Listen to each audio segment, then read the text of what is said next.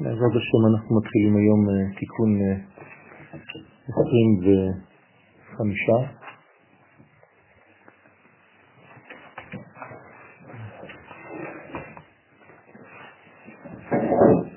התיקון אה, יעסוק כמובן כמו שאר התיקונים במילה בראשית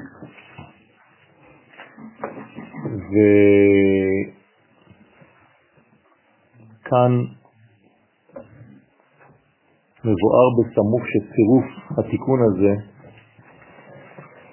הוא פעמיים ראשית, בית ראשית. בראשית ניתן לכתוב בית, האות בית, ולידו, כן, לידה ראשית. כלומר, שתי ראשיתות. במה מדובר? בשתי מצוות שיש בלימוד התורה, שהתורה היא נקראת ראשית, כיוון שזו החוכמה העליונה שמופיעה בעולמנו. ולחוכמה הזאת יש שתי ראשיתות. ככה אומר רבי שמעון בר יוחאי עליו השלום, זכותו תגן עלינו אמן. פתח רבי שמעון ואמר, מה שכתוב בראשית, דא אורייתא. אומר רבי שמעון בר יוחאי, ראשית היא התורה. למה? כי היא נבראה ראשית הכל. גם התורה היא בריאה. אלא שזו הבריאה הראשונה. הדאוד הכתיב זה שכתוב שהתורה אומרת, אדוני קנני ראשית דרכו. השם ברא אותי, ראשית דרכו, פרש רש"י, קודם בריאתו של עולם. זאת אומרת שהתורה קיימת לפני בריאת העולם. פירושו של דבר שהתורה היא למעלה מכל מה שיש במציאות הטבעית של הבריאה. זה אומר שהיא לא נתונה תחת השפעת הזמן, שהרי הזמן נברא בזמן הבריאה, היא לא נתונה לעניינים של מקום לא מוגבלת, כן? לפחות לא באלמנט הפנימי עצמי שלה, וכמובן שהיא גם כן נוגעת לכל המציאות החיה. ונושמת ולא מוגבלת למימד אחד בלבד. תמיד כמובן בסוגריים יש להוסיף שיש מתווך בכל מימד, אבל בסופו של דבר הדברים צריכים להגיע לכל הפינות. קדם מפעליו מאז שהתורה שבכתב והתורה שבעל פה, שהם סוד זכר ונקבה, זון, ואירנטין ומלכות. מאיפה הם יצאו? יצאו מן הבינה הנקראת אז.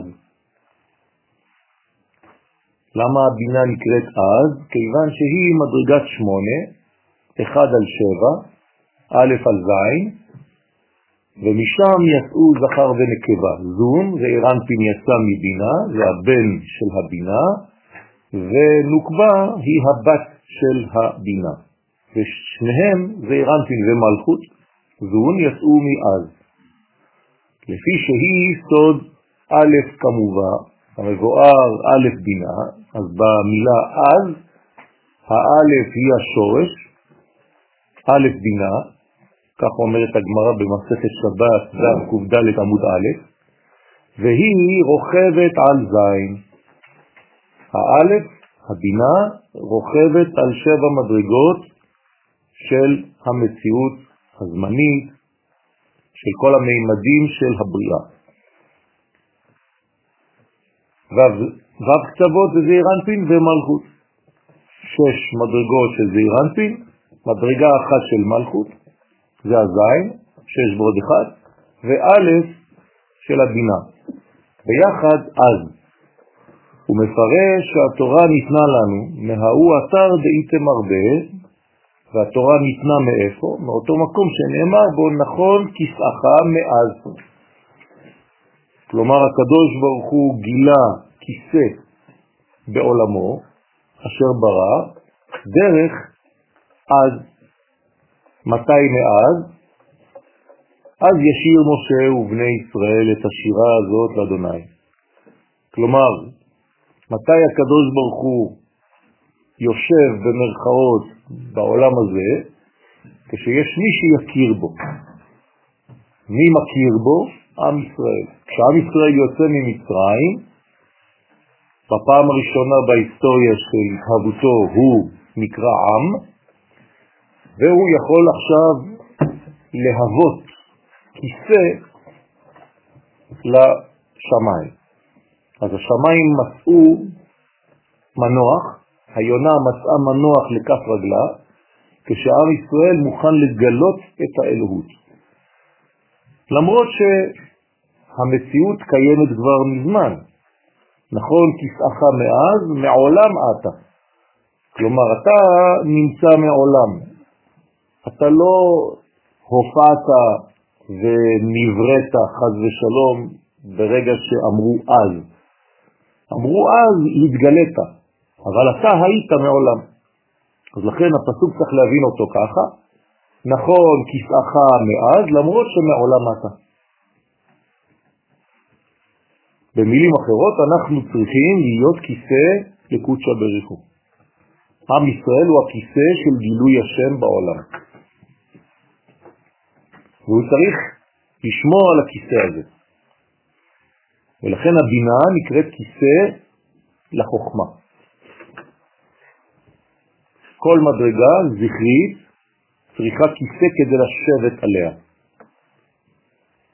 הכיסא של זעירנטים זה מלכות, הכיסא של החוכמה זו הבינה, הכיסא של אבא זה אימה וכו' וכו'.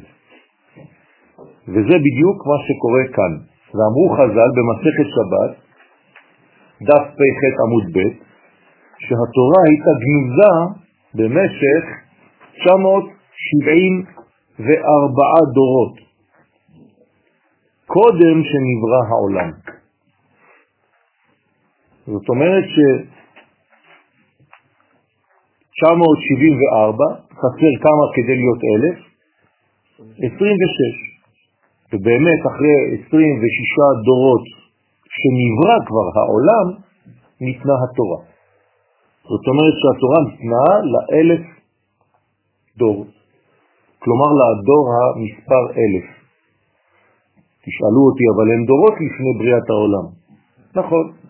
אז יש מימד אחר, שאם היה מימד של זמן, אז זה היה כאילו מספר 974, פלוס 26 דורות שמבריאת העולם עד משה רבנו, אלף דור. תורה נתן לאלף דור.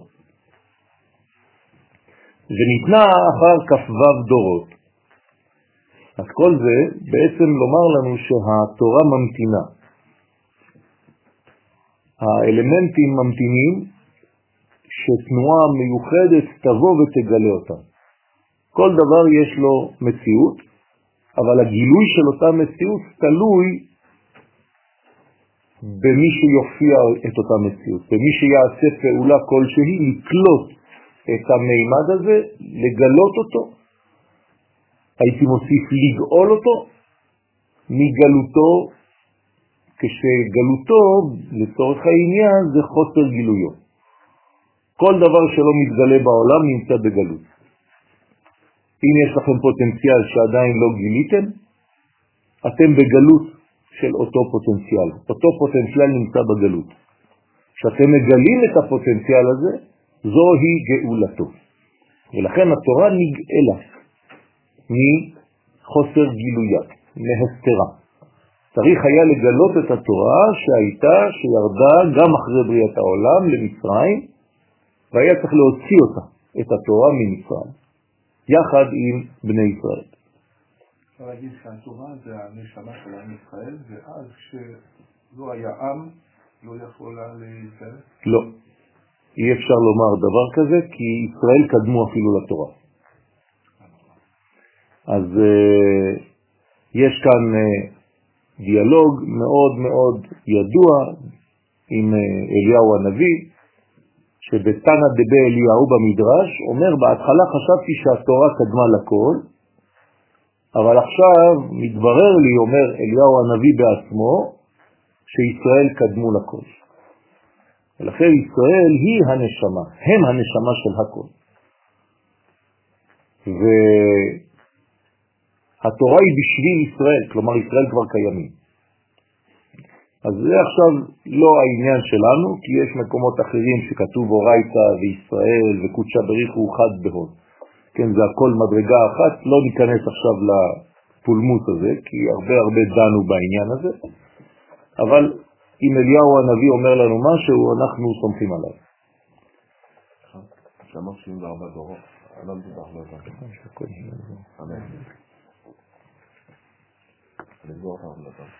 אין דורות ממשיים לפני בריאת העולם. אבל אם הייתה בריאה, זה מה שמקביל ל-974 דורות. זאת אומרת שיש 974 מדרגות שהתורה קיימת לפני הבריאה.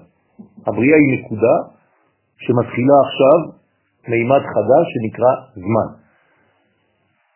כשהתורה קיימת כבר 974 מדרגות לפני הנקודה הזאת. והיא מחכה עוד 26 דורות אחרי נקודת הזמן, כדי שיהיה בסך הכל אלף דורות, ואז היא יורדת לעולם, במתן תורה. כלומר, מתן תורה הוא אלף דורות, אלף מדרגות אחרי שהתורה נבראה. למה? כי יש לה איזה מין שלמות שהיא צריכה להגיע אליה כדי להופיע בעולם הזה. במילים פשוטות, עם ישראל קיבל תורה של אלף מדרגות, של אלף דורות. וזה סוד האלף לך שלמה. סליחה? נכון. אז זה אומר שיש בעצם מדרגות עליונות, שאנחנו לא מבינים אותן במובן של זמן, שהם רובזים על מדרגות שהזמן לא קיים בהן. אחת בינה, ממטה למעלה, והגבוהה יותר חוכמה. אז כאילו אלפיים שנה, ככה אומרים לנו גם כן, לפני בריאת העולם, שימו לב, אני אמרתי תתקעת דורות, עכשיו מדברים על אלפיים שנה. לפני בריאת העולם התורה כבר קיימת. אז מה זה אומר? שנה זה ספירה, אלפיים פירושו אלף חוכמה ואלף בינה. שתי ספירות עליונות שהתורה עדיין בפוטנציאל והיא מחכה לזעירנטין ומלכות. אז אולי זה בית ראשית. אז לאט לאט עוד לא התחלנו. התורה יושבת בזה? התורה מתגלה בזה. מתגלה בזה? מבינה, שקיבלה מחוכמה. בסדר? החוכמה נתנה לבינה, הבינה נתנה לזעירנטין, שזה דמותו של משה רבנו בעולם הזה, ומשה רבנו מעביר את התורה ליהושע, שזה המלכות. יש לי שאלה שאולי לא צריכה להיות שאלה, אם יש ראשית, ויש לפני זה בית, אז מה בית הראשיתים האלה? עוד לא התחלנו, זה מה שהזוהר אומר, על זה אנחנו הולכים ללמוד עכשיו. מה זה שתי ראשיתות? הקדוש ברוך הוא. הקדוש ברוך הוא מעביר אותה דרך הבינה. אם תשאל מי נתן אותה דה פקטו, זה כאילו הבינה נתנה. משה קיבל תורה מבינה. בסדר? סיני.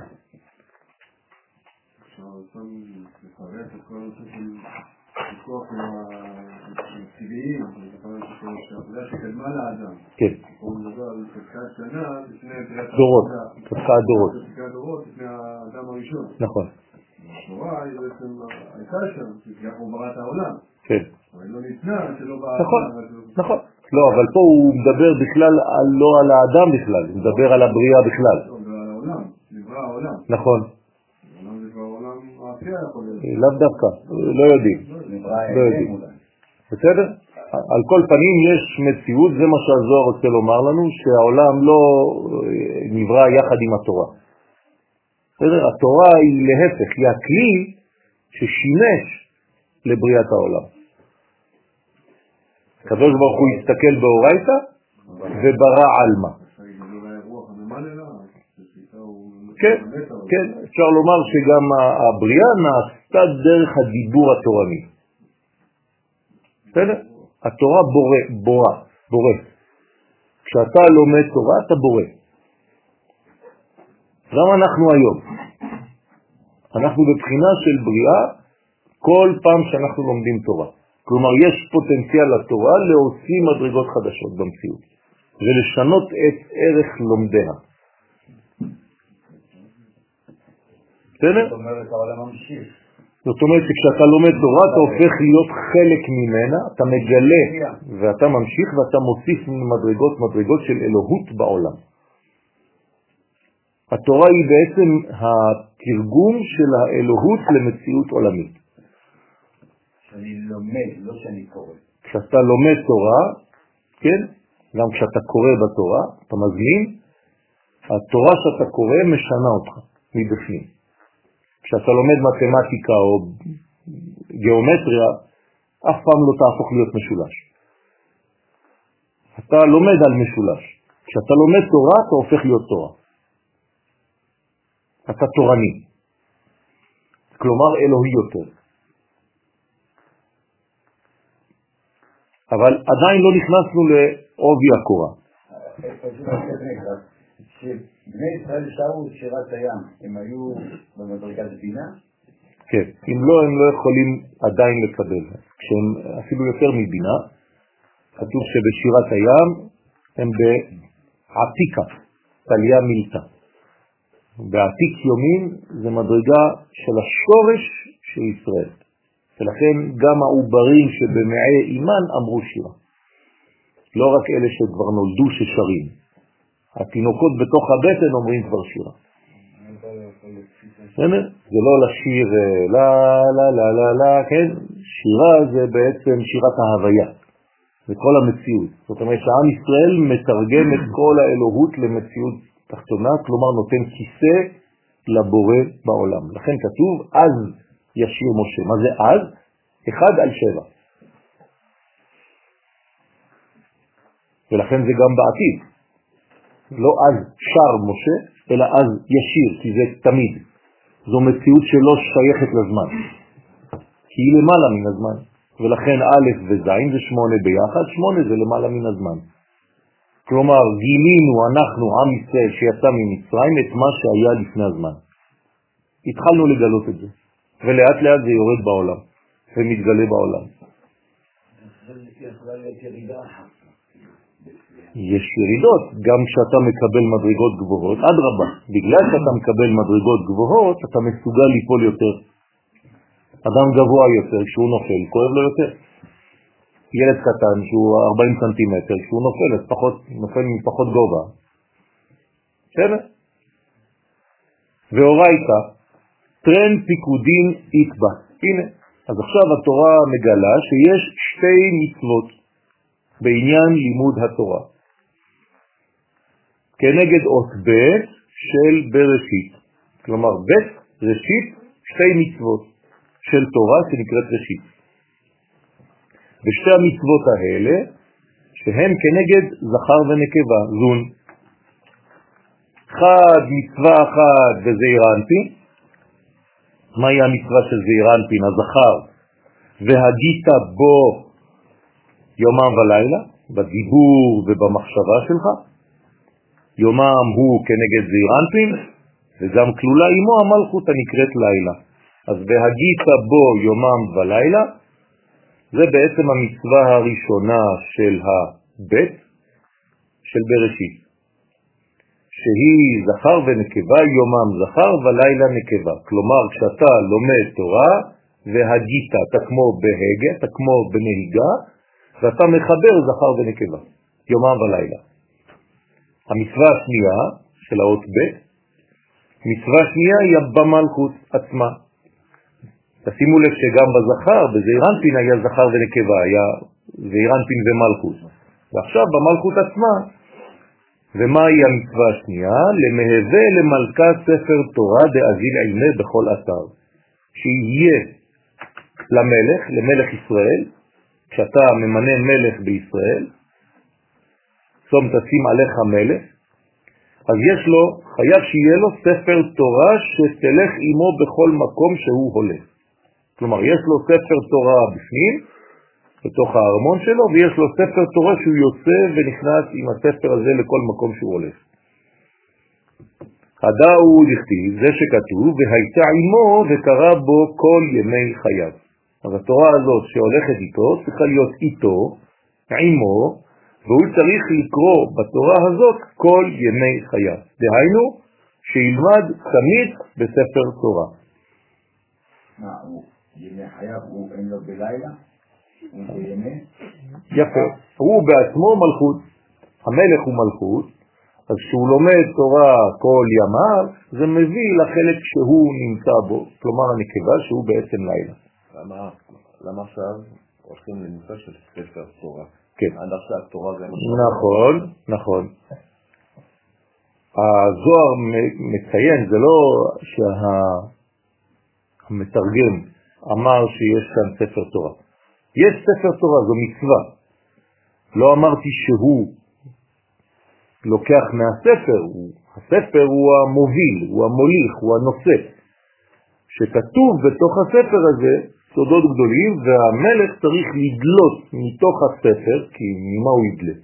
הוא חייב את הספר הזה, הוא קורא בו, ומהספר הזה הוא לומד איך להיות מלך. כלומר, מהם הלכות מלכים בעולמנו? מלך ישראל כמובן, שהוא בעצם רק השתקפות של מלך מלכי המלכים הקדוש ברוך.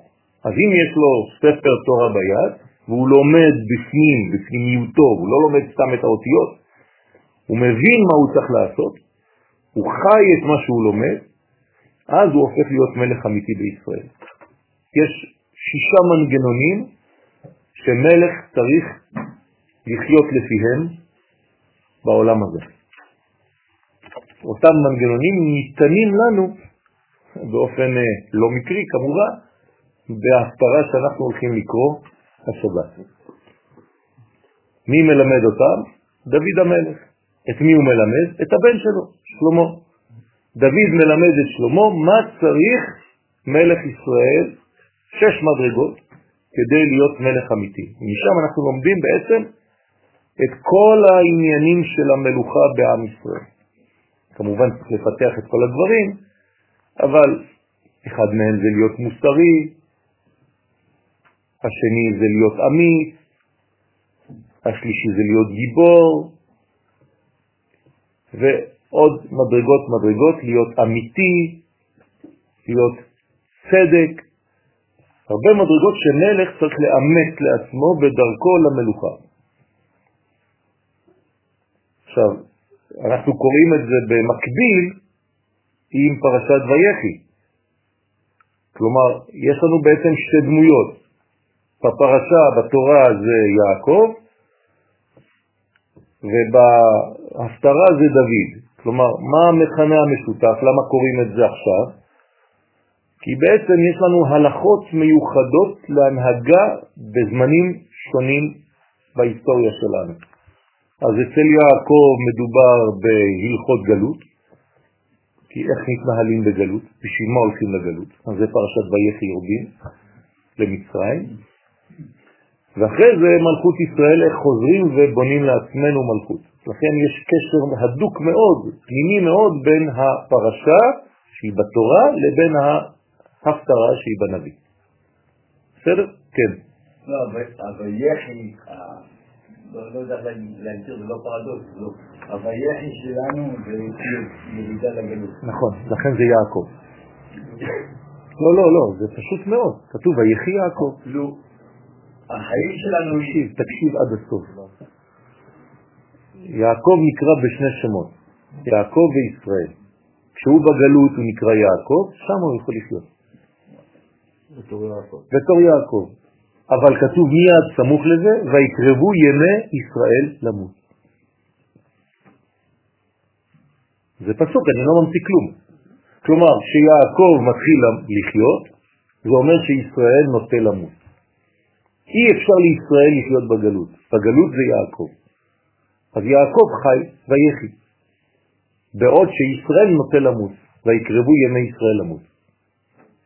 בסדר? אז צריך להבין איך אנחנו משתמשים בשמות שלנו ובאיזה מצב צריך להוציא לשלוף את הישראל שבי ובאיזה מצב צריך לשלוף את היעקב שבי.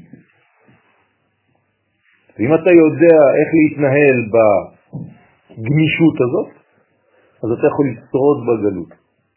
בזכות מי שרד עם ישראל בגלות? בזכות יעקב. אם לא היינו מתים. עצם זה שויחי יעקב בארץ מצרים, זה מה שנותן לנו אפשרות לחיות, רוב ההיסטוריה שלנו היינו בגלות. אנחנו כלום בארץ. לא, לא הייתה לנו שום מלכות שהיא ממש הצליחה באופן ממשי, הייתי אומר במובן פוליטי, אנחנו חלשים מאוד. כמה? כל מה ש... אם אני סופר את כל המלכויות ביחד, זה 200 שנה. זה כלום של הצלחה פוליטית אמיתית. דוד ושלמה, ינאי ושלום ציון המלכה, ואולי יהושע, קצת. וכל זה ביחד 200 שנה. על כמה? על 4,000 שנה שאנחנו קיימים. זה בדיחה.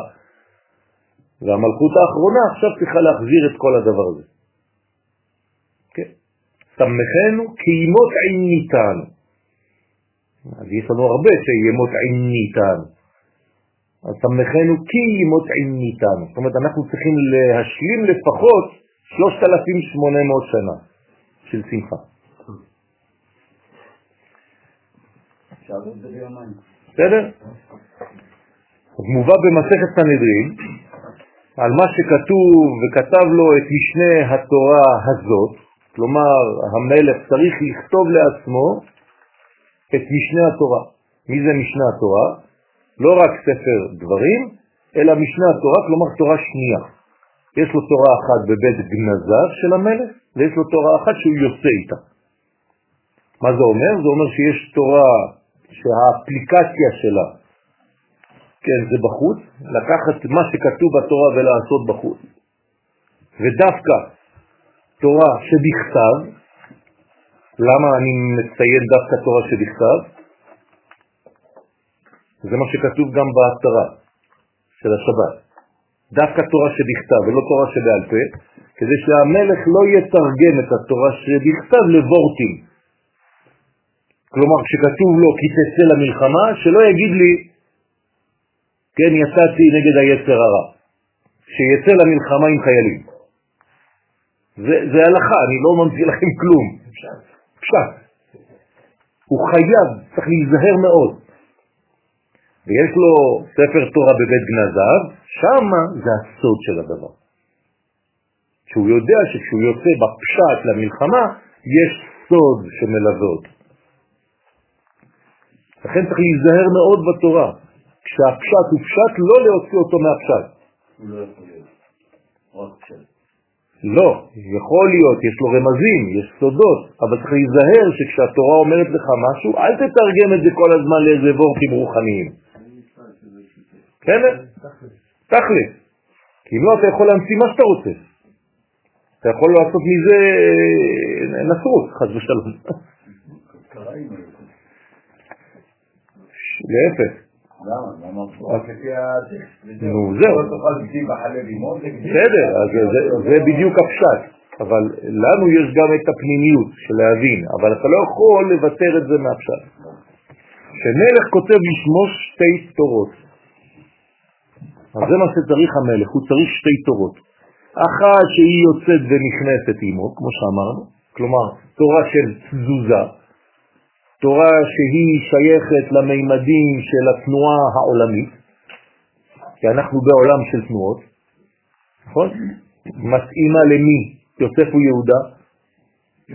יוסף, שהוא יודע לראות את העליות ואת המורדות של ההיסטוריה. אני עכשיו מוסיף לכם רובד, בסדר? ואחת שמונחת לו בבית גנזיו, זאת אומרת תורה שהיא לא שייכת לתזוזות של העולם הזה, שלא לוקחת בחשבון את החולשות של המציאות. והיא תורה שמתאימה יותר לסוג של יהודה, ששם הוויה מופיע בו בשלמות. אתם איתי? אוקיי. ושואל, אז עכשיו יש שאלה בזוהר עצמו. ספר תורה עמי למלך, למה צריך להיות עם המלך ספר תורה תמיד? שאלה. משיב, כן? התורה, הזוהר משיב, בגין דאי הוא לאו אי הוא מלכה אלא מסתרה דמלכות. לפי שהוא המלך, אינו מלך אלא מצד המלכות. כלומר, זה שאתה קורא לו מלך זה לא סתם, זה בגלל שהוא קשור הדוק לספירה האחרונה שהיא מלכות. ומה התכונה של הספירה הזאת? גילוי, נכון? אז המלך צריך להיות עם נשמה שמסוגלת לגלות. וכיוון שאותה נשמה שמסוגלת לגלות בתכונה הפנימית שלה היא צריכה להיות שייכת יותר לנקבה, אז יש במלך ישראל תכונה נקבית מאוד מפותחת. בסדר? עכשיו, מה זה התכונה הנקבית הזאת? זה לא שהוא אישה, זה אומר שיש לו גבורה, כי הגבורה היא מצד הנשים, מצד האישה, שיש לה דינים. כלומר, המלך צריך לעשות דין וצדק, הוא לא צריך לפחד. גם זה חלק ממה שכתוב בהפטרה שנקרא שבת. שאם יש חשבונות לסגור, צריך לסגור אותם. ואם מישהו חייב איתה, צריך להוציא אותו להורג. זה מה שאומר דוד לבן שלו. נכון? יש אחד שעשה לי ככה, תסגור איתו חשבון, הוא חייב מוות. אל תוותר. כן. כלומר, המלך צריך להיות גיבור, והגבורה נוטה לשמאל. וצריך לכלול אימה, כמובן, את זעיר אנפין, את הזכר, שהוא ספר התורה. אז הוא בעצמו מלכות, המלך, והתורה מה היא? זעיר אנפין, היא זכר ביחס אליו נקבה. כלומר, הוא בעצם זכר ונקבה כל הזמן. מי זה התורה הזאת? זה קודשא בריחו כביכול. אז מה זה מלך ישראל? עם מי הוא הולך כל הזמן? עם הקדוש ברוך הוא לידו.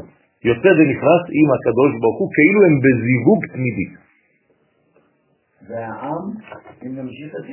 העם זה רק ה... לא, צריך להמשיך את הגילוי של שניהם.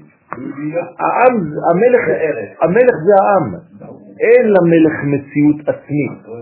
אין מלך בלא עם. הוא לא כלום. זאת אומרת, אתה רק נתתי לך שם נרדף לעם ישראל. הוא נקרא מלך ישראל. זהו. כלומר, אין דוד, זה לא קיים. עם ישראל כולו זה דוד. וצריך למהווה לאימה בכל אתר ספר תורה דיול עמודה דאמצעיתה, לכן צריך להיות עמו ספר התורה שהוא סוד זעירנפין בכל מקום. להתקשרה בקודשה בריחו עם שכינתה. כל זה כדי שיהיה לשם ייחוד קודשה בריחו עם שכינתה, הוא כל הזמן חי את זה, הוא לא אומר את זה כמו שאנחנו אומרים לפני התפילה. הוא חי את זה כל הזמן. האמת שגם אנחנו אמורים להיות ולחיות ככה. כלומר, אני קם בבוקר, לא צריך אפילו תפילה, לא צריך כלום בשביל להיות לשם ייחוד קודשה בריחו שכינתה. כמובן שבתפילה אתה צריך לעשות את זה אחר כך. אבל אתה בעצמה, בעצמך אתה צריך להגיד לשם ייחוד קודשה בריחו ואני. כדי לקשר ולחבר על ידי ספר התורה שאימו את הקדוש ברוך הוא עם השכינה. רוצה לומר כדי לעשות ייחוד זון, וזה מה שנותן כוח לעם ישראל להחליט החלטות אמיתיות ואמיתות בעולם הזה. כמו קמע עובד או זה כמו... לא, חס ושלום. זה לא קמע. הם הופכים להיות אחד. הם זוג. קמע, מה זה אומר? שהקמע עושה איזה עבודה כזאת אה, מגית, חס ושלום. פה זה חיים. בסדר? משהו אחר לגמרי, מדרגה פנימית מאוד. הוא מפרש עוד כי וספר תורה היא דרגה דיעקב, תפארת, נכון? ספר התורה הוא מדרגתו של יעקב, שהוא בתפארת, וזה אירנפין. ובחיצוניות, בפנימיות זה משה רבנו, נכון? משה ויעקב זה אותו דבר, אתם זוכרים? אחד בפנימיות, אחד בחיצוניות. דאיתמר שנאמר בו ויעקב איש תם. למה יעקב נקרא איש תם יושב אוהלים? כי הוא תמיד תמיד תמיד מחובר לתורה. שהייתה מיטתו שלמה ולא יצאה ממנו פסולת. אוהלים זה בעל פה ובכתב? אוהלים זה לאה ורחל, כן, זה אותו דבר. תורה שבכתב, תורה שבעל פה. יושב אוהלים, שני אוהלים. שם ועבר וכו'. וספר תורה כך צריך למהווה טעם בלה פסולת. אותו דבר ספר תורה צריך שיהיה שלם, כמו יעקב. יעקב זה ספר תורה בדמות של בן אדם חי. וספר תורה בדמות של ספר זה מה שאתה רואה בארון. וספר תורה פנימית זה מה שאתה לא רואה, זה עץ החיים. לא צריך אפילו אותיות. אבל כשאתה בעולם הזה, אתה חייב ספר תורה. כי אין לנו אפשרות להיות ולחיות אחרת בינתיים, עד שלא נעלה את העולם למדרגה שהייתה לפני שניתנה תורה. שאברהם אבינו לא היה צריך אפילו ספר, הוא היה חי את התורה בזהות באופן אינטואיטיבי, הוא ידע בדיוק מה לעשות בכל מצב, כמו שהתורה ניתנה, גם שהיא לא ניתנה. נכון. בעולם שלנו זה בא לספר לנו, או לפרוס, ספר זה אותיות פריסה לעולם הזה. אבל הדבר הזה צריך להיות כמובן בלי פסולת, כי מאיפה זה בא? ממקום שאין בו פסולת. וכך צריך להיות ספר התורה בלא פסולת. ואם ספר תורה יהיו חסר באתר דמלא, או מלא באתר דחסר, אם חז ושלום בספר התורה יש חסר במקום שצריך להיות מלא, או מלא במקום שצריך להיות חסר. כלומר, יש לפעמים אה, קינים במכות של מצרים, דם צפרדי הקינים, כתוב עם יוד או בלי יוד? בלי יוד. אז אם אתה כותב קינים עם יוד, במקום שהיה צריך להיות חסר, עכשיו עשית מלא, עשית טעות. וזה משנה הכל עכשיו. הבאת י', עשר, כלומר הוספת מספר עשר על כל המספר, במתמטיקה זה לא עובד, נכון? אפילו אחד זה כבר פוסל את כל הסכום. או חז ושלום הפוך, חד, חסיר או יתיר, או שחסרה אות אחת או יתרה, אות אחת. או חליף או שנתחלפה איזו עוד באות אחרת, ספר תורה פסול. צריך להיזהר מאוד. המלך צריך שיהיה לו בעצם שלמות, כי הוא מגלה עכשיו את השלם. שיר השירים אשר לשלמה, שלמה זה הקדוש ברוך הוא, שהשלום, שהשלמות היא שלו. ולכן אסור שספר תורה יהיה פסול, ובמיוחד ספר תורה שיוצא עם המלך, כי אם לא חז ושלום זה אומר שיש פער בין הקדוש ברוך הוא לבין המלכות שלו שנתגלה פה. אוי ואבוי. והטעם כי אליו אי הוא כדיוקנה זה ספר תורה דילאלה. הנה, הזוהר אומר את זה בעצמו, שאין הוא כמו ספר התורה שלמעלה, ואז אם אין כמו שלמעלה למטה, אז זה כבר לא מלכות. מלכות אמרנו שזה שם בן. כמה זה בגמטריה שם בן? 52, כלומר פעמיים שם הוויה, פעמיים 26. כלומר, כשאתה לוקח 26 שם הוויה מהעולם העליון, מהאין סוף, ואתה מביא אותו לעולם הזה, צריך להיות אותו דבר. אם חסר לך משהו, זה אומר שיש פסול, שיש כאן פספוס. אז זה כבר לא שם בן, חד ושלום. לכן צריך שיהיה תרגום של העליונים בתחתונים באופן מוחלט, שהוא התפארת שאין בו שום פגם. ולכן זה צריך לעבור דרך התפארת, יעקב, איש תם, כדי שזה יהיה בתמימות. וזה צריך לבוא גם ביום שהוא תם. איזה יום הכי שלם בשבוע? שבת. לכן התורה ניתנה רק בשבת, לא יכולה להינתן ביום אחר. אתם מבינים את זה? זאת אומרת שאסור שיהיה פער בין התורה הפנימית לבין התורה החיצונית, בין הנשמה לבין הגוף, בין העליונים לבין התחתונים, בין הזכר לנקבה. אין לא מוסיף לא מוסיף ולא גורע. ולכן יעקב איש תם. אז בעצם מי קיבל תורה? יעקב. הרי מי חלם על מתן תורה הראשון? יעקב, הסולם שלו, סולם בגמטריה, סיני. כלומר, מי קיבל תורה בחלום לפני שקיבלו אותה בפועל? יעקב אבינו. אתם זוכרים מה אמרנו שהוא אמר כשהוא התעורר, ואנוכי לא ידעתי. אנוכי אדוני אלוהיך אשר הוצאתיך מארץ מצרים, לא יהיה לך אלוהים אחרים על פניי. ידעתי. יעקב אומר את זה כבר, הוא קיבל תורה. אחרי זה זה התקבל בצורה מוחשית אצל משה רבנו. בסדר? כל זה מאמר של שני, כן, של הבית, של שתי מצוות שקשורות לראשית. אז אמרנו מצווה ראשונה, והגית בו יומם ולילה, זכר ונקבה, שבזה אירנתי, והמצווה השנייה, שהמלך צריך לכתוב לעצמו ספר תורה. זאת הבית. הנה, יש לך אות בית, שתי מצוות. ישאלו אותך מה זה הבית ראשית, תגיד שתי מצוות כלליות. מה הקשר בין שתי המצוות? אתם יכולים להגיד לי? והגית בו יומם ולילה, שזה המצווה הראשונה, והמצווה השנייה שהמלך צריך. מה זה, מה זה אומר? יפה מאוד. זה אומר שבעצם התורה מתחילה כאילו להתגלות אליך באופן פרטני, אבל בסופו של דבר היא שייכת למלכות של עם ישראל.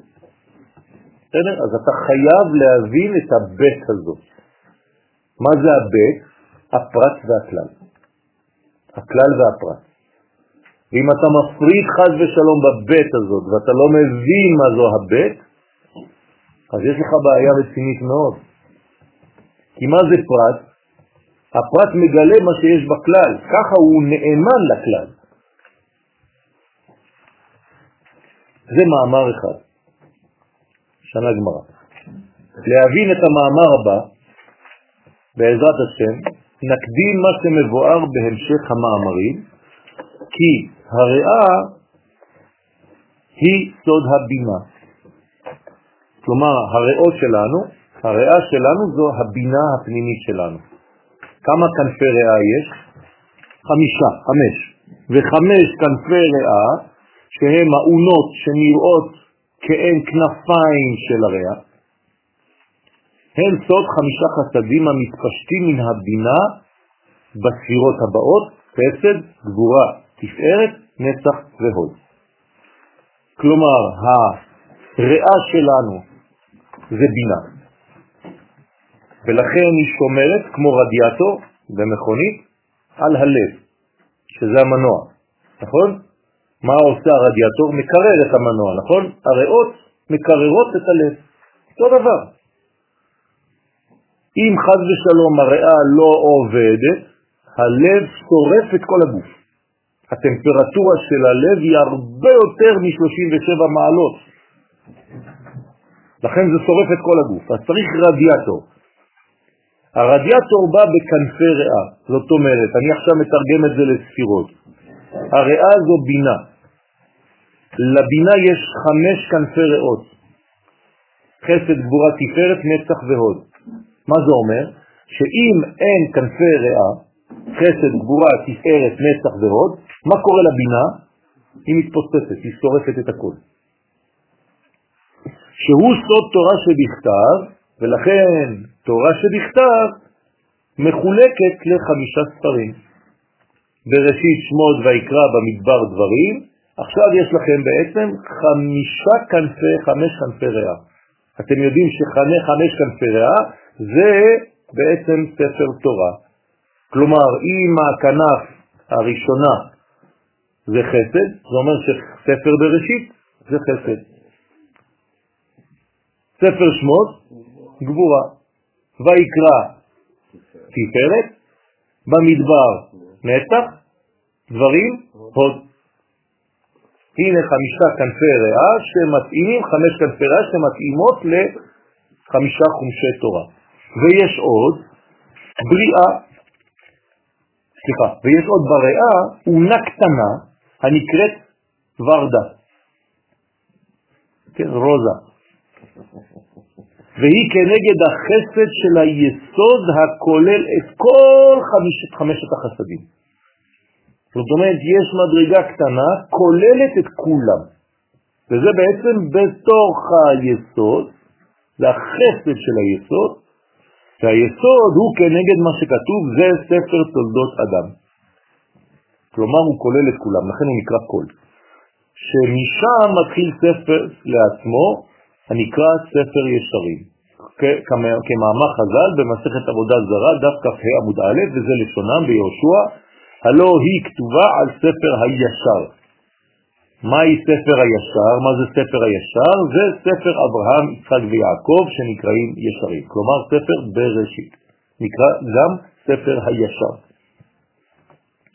ומובא לקמן, זה תולדות, זה ספר תולדות אדם, אמר רבי שמעון, זה ספר דת צדיק חי על מין שהוא היסוד, כן, נראה מה זה אומר כל הדברים האלה, בינתיים זו הקדמה כדי להבין את המאמר הבא. מה זה אומר לנו בינתיים, לפני שנתחיל? שבעצם כל המציאות העולמית הקוסמית דומה לגוף של אדם. כלומר, האדם הוא עולם קטן. ואם אני מבין את מה שקורה בי, כלומר למדתי רפואה בצורה טובה, אני יכול להבין תורה. כלומר, תלמיד חכם אמיתי אמור להיות רופא. מבצרי יחזה אלוה. אם אני מסתכל על גוף האדם ואני לומד אותו טוב טוב טוב, אני יודע איך הקוסמוס, איך כל היקום הזה עובד. וזה שאמר, כגב נדע, כאין ספר התורה, עינון חמש כנפי ריאה. הם חמש כנפי ריאה שהם האונות. דהיינו, כגב נדה חמישה חומשי תורה, שהם כאין חמישה חומשי תורה, שהם כנגד חמש ספירות חסד, גבורה, תפארת, נצח, הוד וזעיר אנפין. זה נקרא חמישה חומשי תורה. וורדה, כן, שהיא האונה השישית. אמרנו שהיא כנגד החסד שביסוד, בכללות זה היסוד, כגבנה דזה ספר, היא כאין מה שכתוב בבראשית, זה ספר תולדות אדם. כלומר, כשאתה מסתכל על האונה השישית הזאת, אתה רואה בעצם את כולן. במילים אחרות, או שאתה פורט לחסד, גבורה, תפארת, נצח והוד, או שאתה הולך להסתכל ביסוד. אם אתה יודע להסתכל על היסוד, אתה אמור לגלות את כל המידות של האדם. כמו שיש ירידולוגיה שאתה מסתכל על העין ואתה רואה אם האדם בריא או חולה, אותו דבר יש ביסוד של האדם, הצורה של היסוד שלו, פיזית. זה מקביל לצורה פנימית שמקבילה לכל הספירות שמעליו. ולכן יוסף יש לו כותונת פסים. כלומר, תסתכל על יוסף, את מי אתה רואה? את כולם. הוא שורש? יפה. אם הוא היה שורש, מה זה היה אומר? זה לא.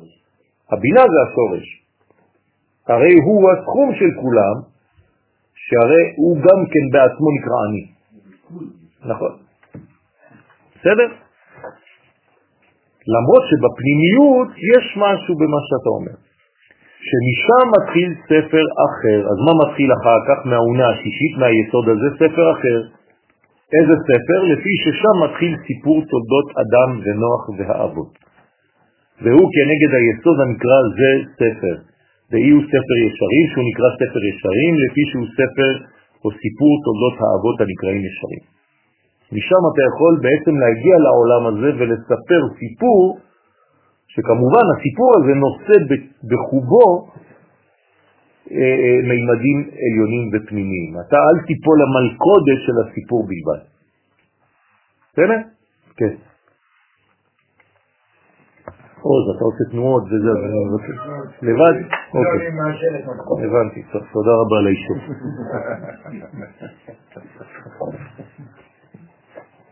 תן לי כוח. והנה, התפארת נקרא ישר על שם שמכריע בין ימין ושמאל. למה התפארת, התפארת נקראת ישרה? בגלל שהיא מכריעה, אותה ספירה, היא קו אמצעי, נכון? מה זה קו אמצעי? שזה מכריע בין ימין ושמאל. לא רק שזה מכריע בין ימין ושמאל, אמרנו לפי המערל, אם אתם זוכרים, שהקדוש ברוך הוא לא מתגלה, אלא תמיד רק באמצע. הקדוש ברוך הוא אף פעם לא מתגלה בקצוות, מתפשט לקצוות, אבל הוא מתגלה באמצע, כל הזמן. תהיה אמצעי, תגלה יותר. אם אתה בקיצוניות, אתה לא תגלה. תגלה באמצע ואחרי זה תתפרס לצדדים. כלומר, כדי לגלות את התורה כמה שיותר עמוקה, כמה שיותר אמיתית, אתה צריך להיות יותר כמו משה אמצע, כמו יעקב אמצע. כלומר, זה אירנטי. ואז אתה נקרא ישר, וכשאתה ביושר אתה יכול לרדת לעיגולים. לכן הישר הזה, התפארת, היא מאזנת בין ימין לבין שמאל. וכל הספירות התלויות בו נקראות ישרים על שמו. כמו הקנה האמצעי של החנוכיה, של המנורה. אם אין את הקנה האמצעי, כל הקנים, על מי הם תלויים? על האמצע. זה זרועות שיוצאות מהאמצע. כלומר, אם אתה רוצה עכשיו לצייר חנוכיה, מה אתה צריך לעשות קודם כל? קו ישר, ממעלה למעלה.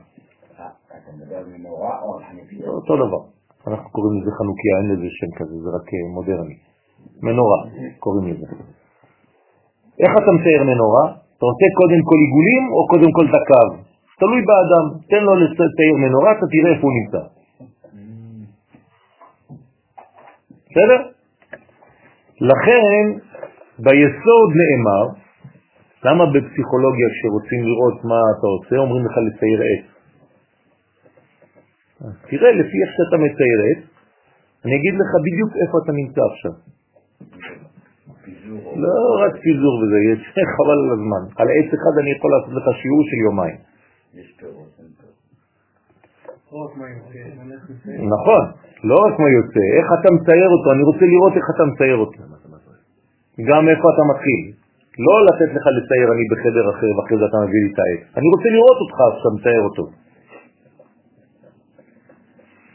צדיק וישר הוא על שם שמקבל מכל הספירות הנקראות ישרות. כן, ישרים. וישר היינו שלם. תשימו לב, הישר, היושר מלמד על שלמות. אדם ישר הוא גם אדם שלם. לכן אי אונה חסיר או יתיר או חליף, אם אונה חס ושלום חסרה מן הריאה, או יתרה, או נתחלפה מקומה של אונה אחת בשנייה, הלייסטר. אי הוא אמרה פסול, זה, כן, הכבש, סליחה, זה הכבש הוא פסול דהיינו טרפה. כן, עכשיו מדובר ממש בכבש. כשאתה מכניס את הידיים שלך כדי לראות אם זה חלק, כן, מה זה בשר חלק? גלט. כן, זה, זה כל העונות האלה, אתה צריך לגעת, לראות אם זה חלק, מנפחים לראות אם זה חלק, אם זה טוב. אם יש דפקטים, אם יש זה, אז זה בשר, כשר, אבל לא חלק. החלקים לפי הריאות. מה? החלקים שיוצאים הם לפי הריאות, כאילו החלקים מזה, החלקים של התורה. כן. ומאן דעבר עליי ומי שעובר עליהם ואוכל טרפות, כאן זה ממש פסול חס ושלום אם יש החלפה או יש חיסרון, אם יש חור בתוך הריאה, זה כבר לא ישר. כאילו עבר על אורייתא וחמישה חומשי דילה. חמישה חומשי תורה דילה. זאת אומרת, זה כאילו פגמת, תשימו לב עכשיו, אתה אוכל. זה כאילו פגמת בכל התורה. מה הקשר? תן לי ללמוד, אחרי זה תן לי לאכול, לא אכפת לך, מה? לא, זה אותו דבר בשלבים אחרים. פעם אתה תורני אוכל, פעם אתה תורני ישן, פעם אתה תורני לומד, פעם, אתם הבנתם? זה תמיד אותה תורה בתנוחות שונות. כלומר, כשאתה בעבודה, אתה תורני או אתה עובד? אתם מבינים מה אני אומר? אתה תמיד אותו אחד, בלבושים אחרים, כמו החולצות שלך. החולצות שלך זה אתה, זה הופעות שלך, זה אותו אחד, פעם בשחור, פעם בכתום, פעם באפור, פעם בריבועים. זאת אומרת, אם אני אוכל פגום, אז אני... אז זה פוגם בתורה שלך. לא, אני מביא תורה פגומה לעולם. נכון, זה תורה, זה פוגם בתורה שלך. נכון. ואז התורה שלך שמתפשטת היא תורה לא נכונה, חסר לה דברים חס ושלום. אז נחשב לו כאילו עבר על התורה וחמישה חומשי תורה שלה, שכנגדם הם חמש אונות הריאה.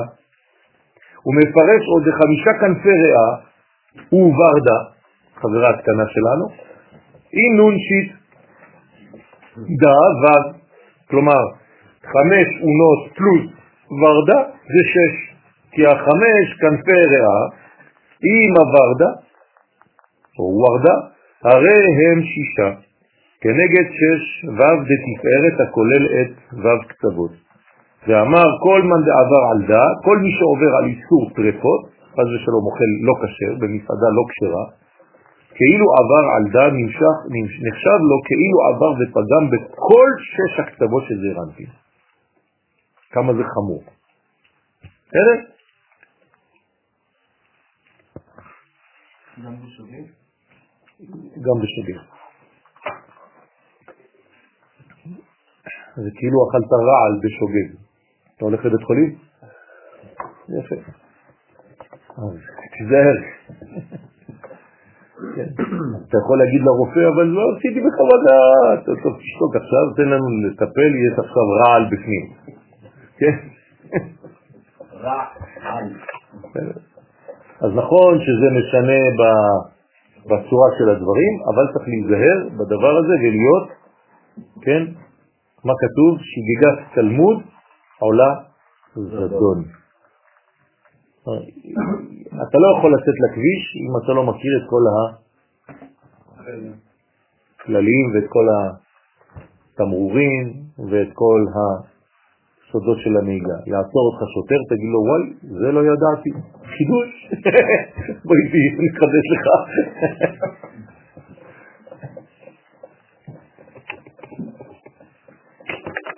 וחמישה דברים המפסידים את השחיטה, שאמרו חז"ל במסכת חולין, הם שהייה.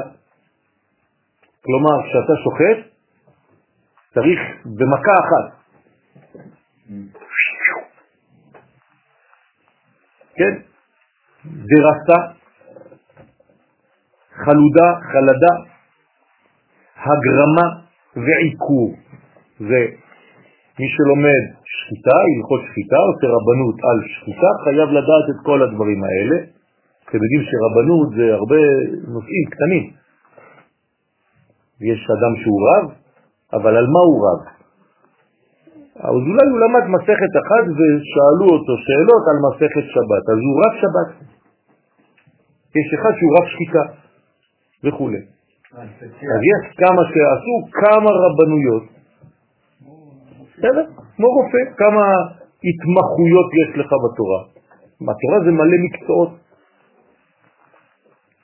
כל מן דעבר עלי הוא, כל מי שעובר עליהם ואוכל מן בהמה שנתנבלה בשחיטה על ידי אחד מחמישה דברים אלו, כאילו העבר בה מן י' כו' כן. נחשב לו כאילו העביר והפריד אות ה' של המלכות מן השם הוויה. חז ושלום. הפריד את הזכר מהנקבה. לפי שסוד התחיטה הוא תמיד בנקבה. כן, זה המלכות. זה מידת הדין. זה אותה דם. וחמישה דברים הפוסלים בשחיטה הם סוד חמש ה' האחרונה שבשם. בסדר? אז לא לשכוח את הדבר הזה, זה חשוב מאוד. אלו הם חי מיני סרחות הנזכרות לכמן המובאות בשולחן ערוך. יורד דעה, סימן ל"ט. אונה צרוכה לאונה שלא כסדרן, ב' אונה חסרוכה לאומה, לאומה שלא כסדרן, ג' טוב, זה, יש כל מיני פה, לא ניכנס לזה עכשיו.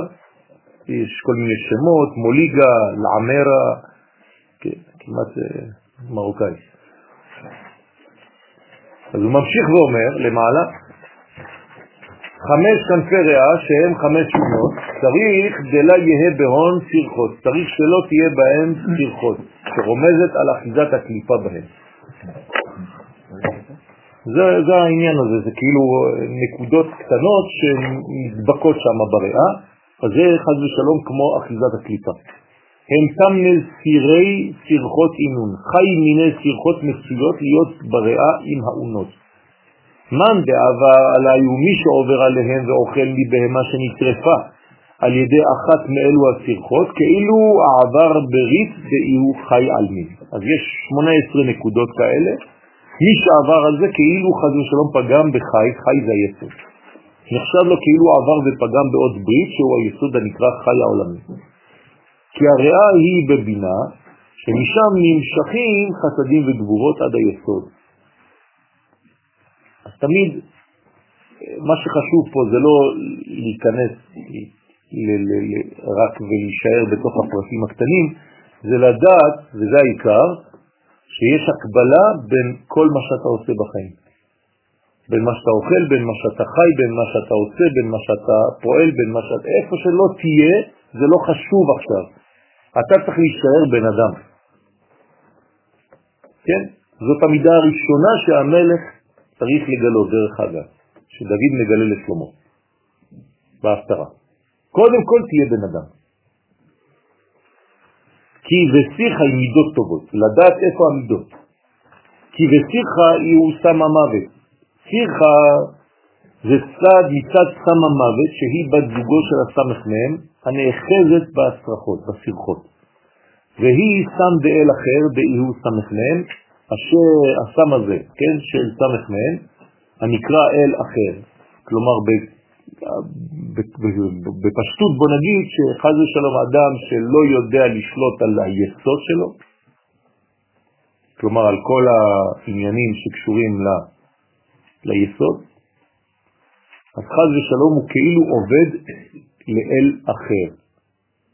מי זה האל אחר הזה? אותו יסוד. כאילו התשוקות שלו, התאוות הגופניות שלו, הופכים להיות, הופכות להיות לאלוהים אחרים. ורוצה לומר שהיא בת זוגו, אז צריך להיזהר, יש לך בת זוג, יש לך בעצם בניין, אתה צריך להיזהר שלא לפגום שם. עלי תמר, עליה נאמר רגליה יורדות מוות, כי הסירך מעכבת את הריאה שלא תוכל לעלות לנשב על הלב לקרר חומו. כן, הסירחה הזאת היא פוגמת בקירור ברדיאטור, בוא נגיד ככה. היא אוטמת את הרדיאטור, הרדיאטור לא יכול לקרר את המנוע. אז אתה צריך לעצור כל אה, עשר דקות. נכון, לשים מים, לא יודע מה. או לקרוא לסטוריות. כן, זה אותו דבר. זה אותו דבר, פעם על המכונית, איפה שלא תהיה זה אותו סגנון. זה תמיד בחיים שלנו זה אותו דבר. זה, זה, זה, אני יכול לתרגם לך ל, ל, ל, ל, ל, להתנהלות. אם אתה לא יודע לקרר את, המו, את הלב שלך לפעמים שאתה בעצבים או לא יודע מה, ואתה לא יודע להשתמש ברדיאטור שלך, אתה תשרוף הכל.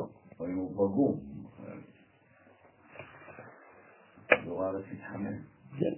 התקשרה אליי איזו אישה אתמול, בקשר לאיזו אישה אחרת, היא אומרת לי שהבעל רוצה להתגרש, שמתפלל עליהם וזה, אמר, תספרי לי קצת על הבעל הזה.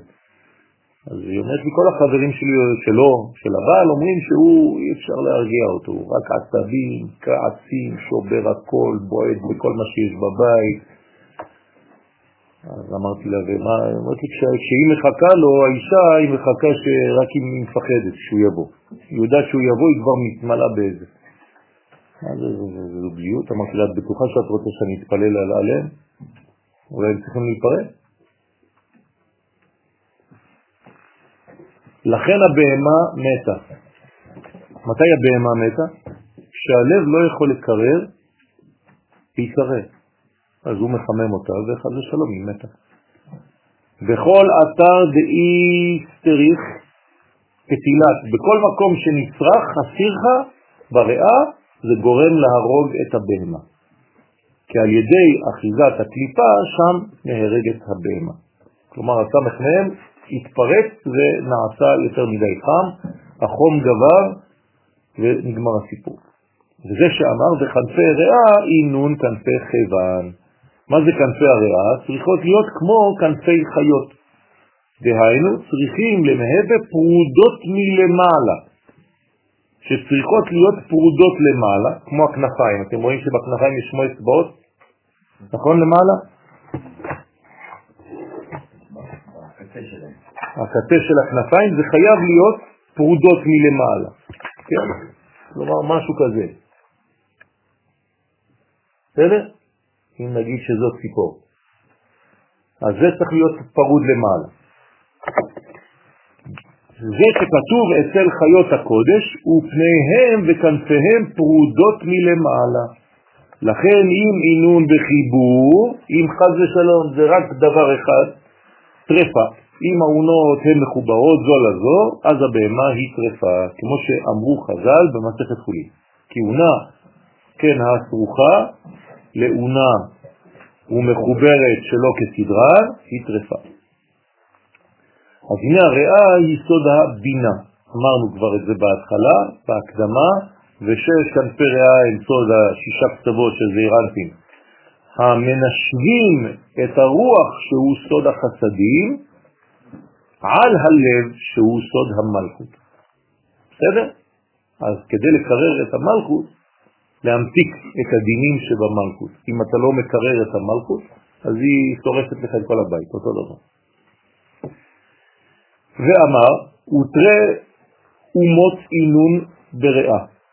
שתי אומות נמצאות בריאה. רוצה לומר שהריאה נראית חלוקה לשני חלקים, והם סוד שתי בחינות פנימיות של היסוד ואימה, שמשם יוצאים חמישה חסדים וגבורות. החסדים והגבורות זה זירנטי. ובהון שהתגעצים, ויש בהם שש כנפיים, דהיינו חמש אונות ורדה, והלילו נאמר ונאמר עליהם, שרפים עומדים ממעל לו. שש כנפיים, שש כנפיים לאחד. שהאונות עומדות מפוחות ממלאות רוח למעלה מהלב. אז האונות מתמלאות ברוח כדי לקרר את הלב. הרוח שיש באונות זה חסדים. צריך להנשיב, כן, משיב הרוח זה להביא חסדים, זה משב רוח, להשיב, זה לא להחזיר, משב רוח. לכן לא אומרים משיב הרוח, כאילו מחזיר הרוח, לא, משיב הרוח, זה משב רוח. אז משיב הרוח הוא מוריד הגשם.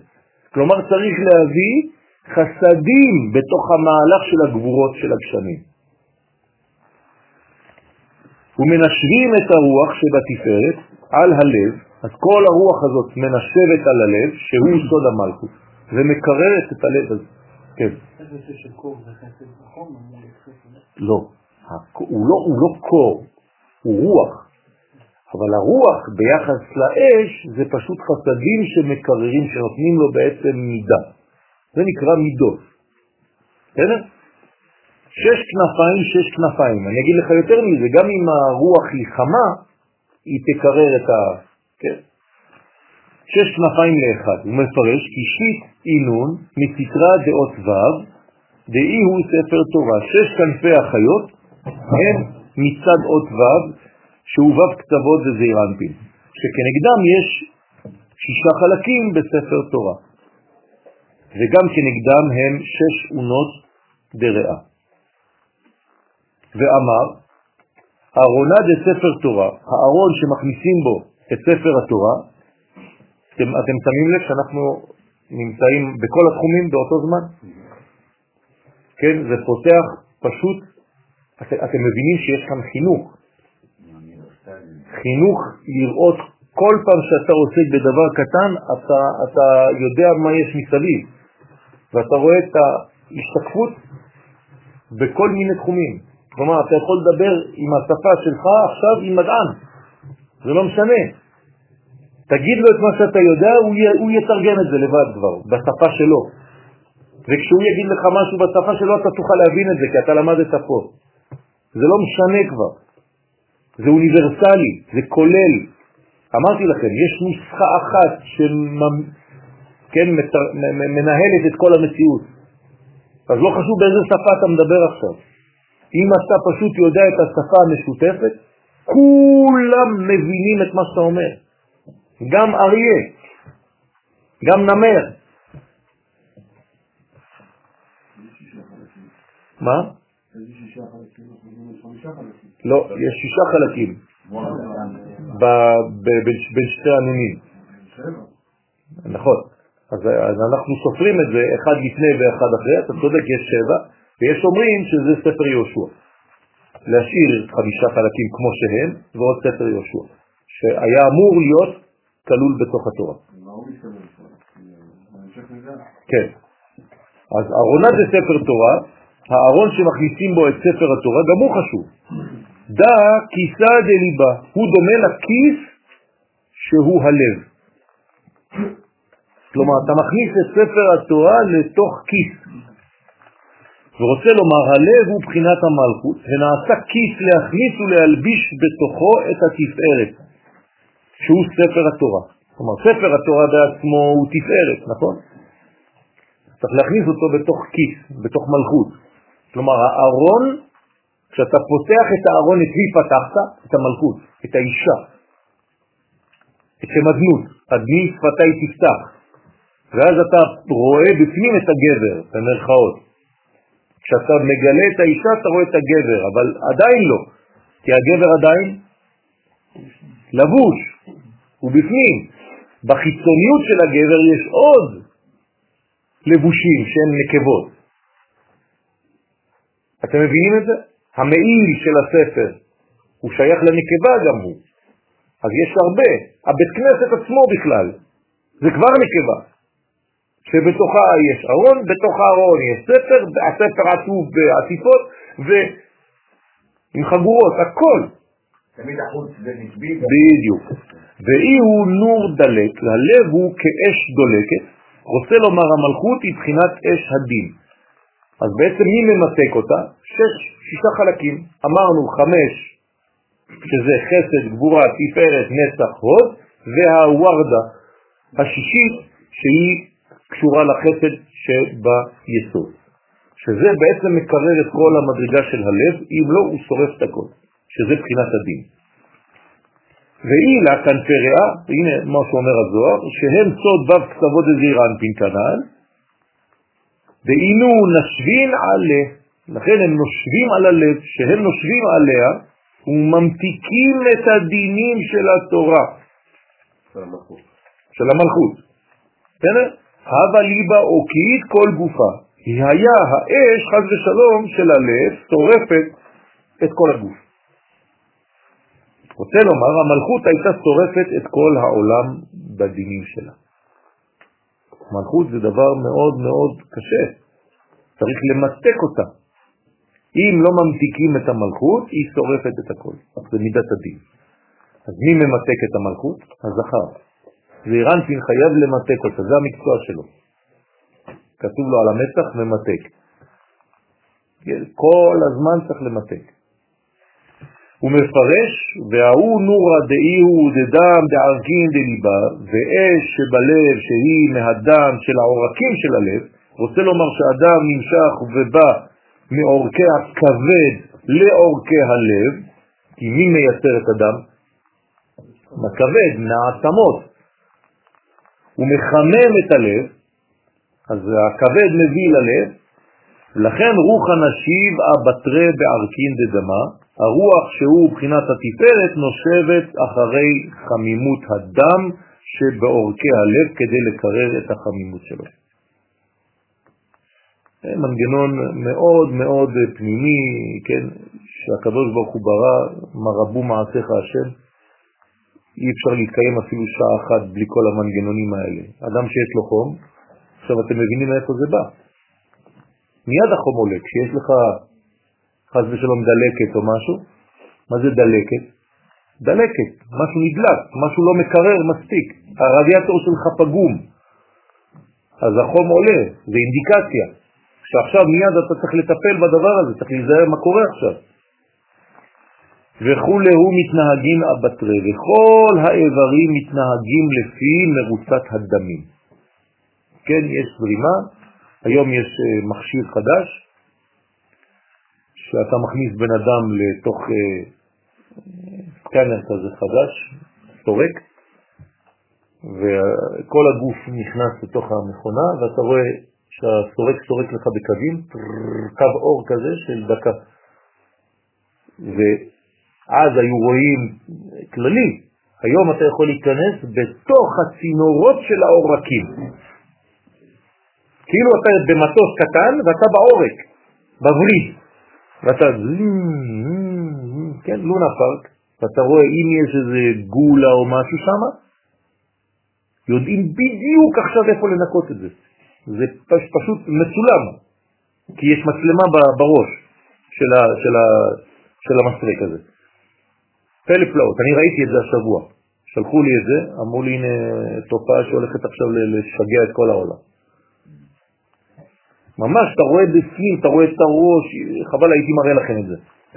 שהם מתנהגים לפי הרוח, ודאו דכתיב וזה שכתוב אל אשר יש שם הרוח ללכת ילכו, וגומר הרי שהכל הולך לפי הרוח.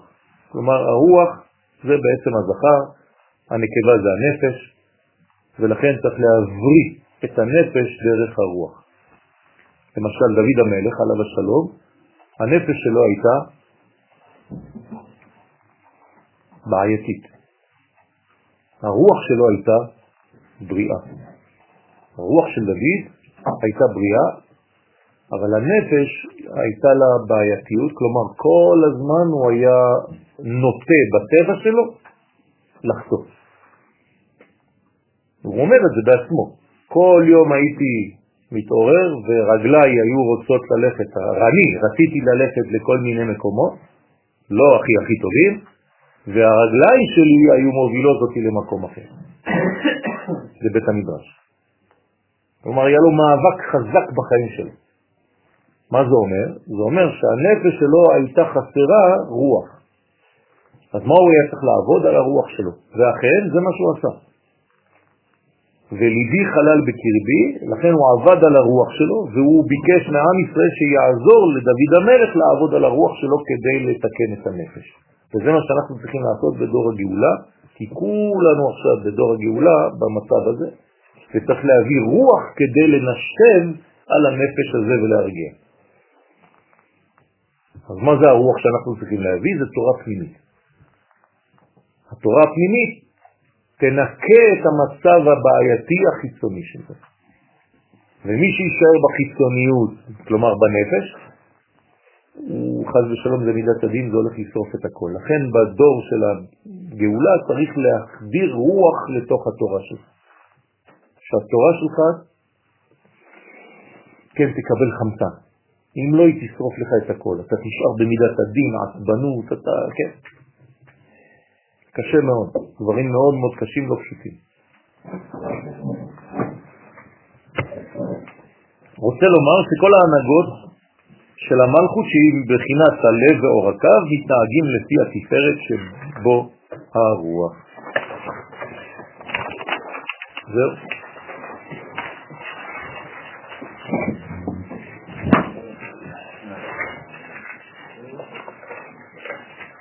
קפה שתיים?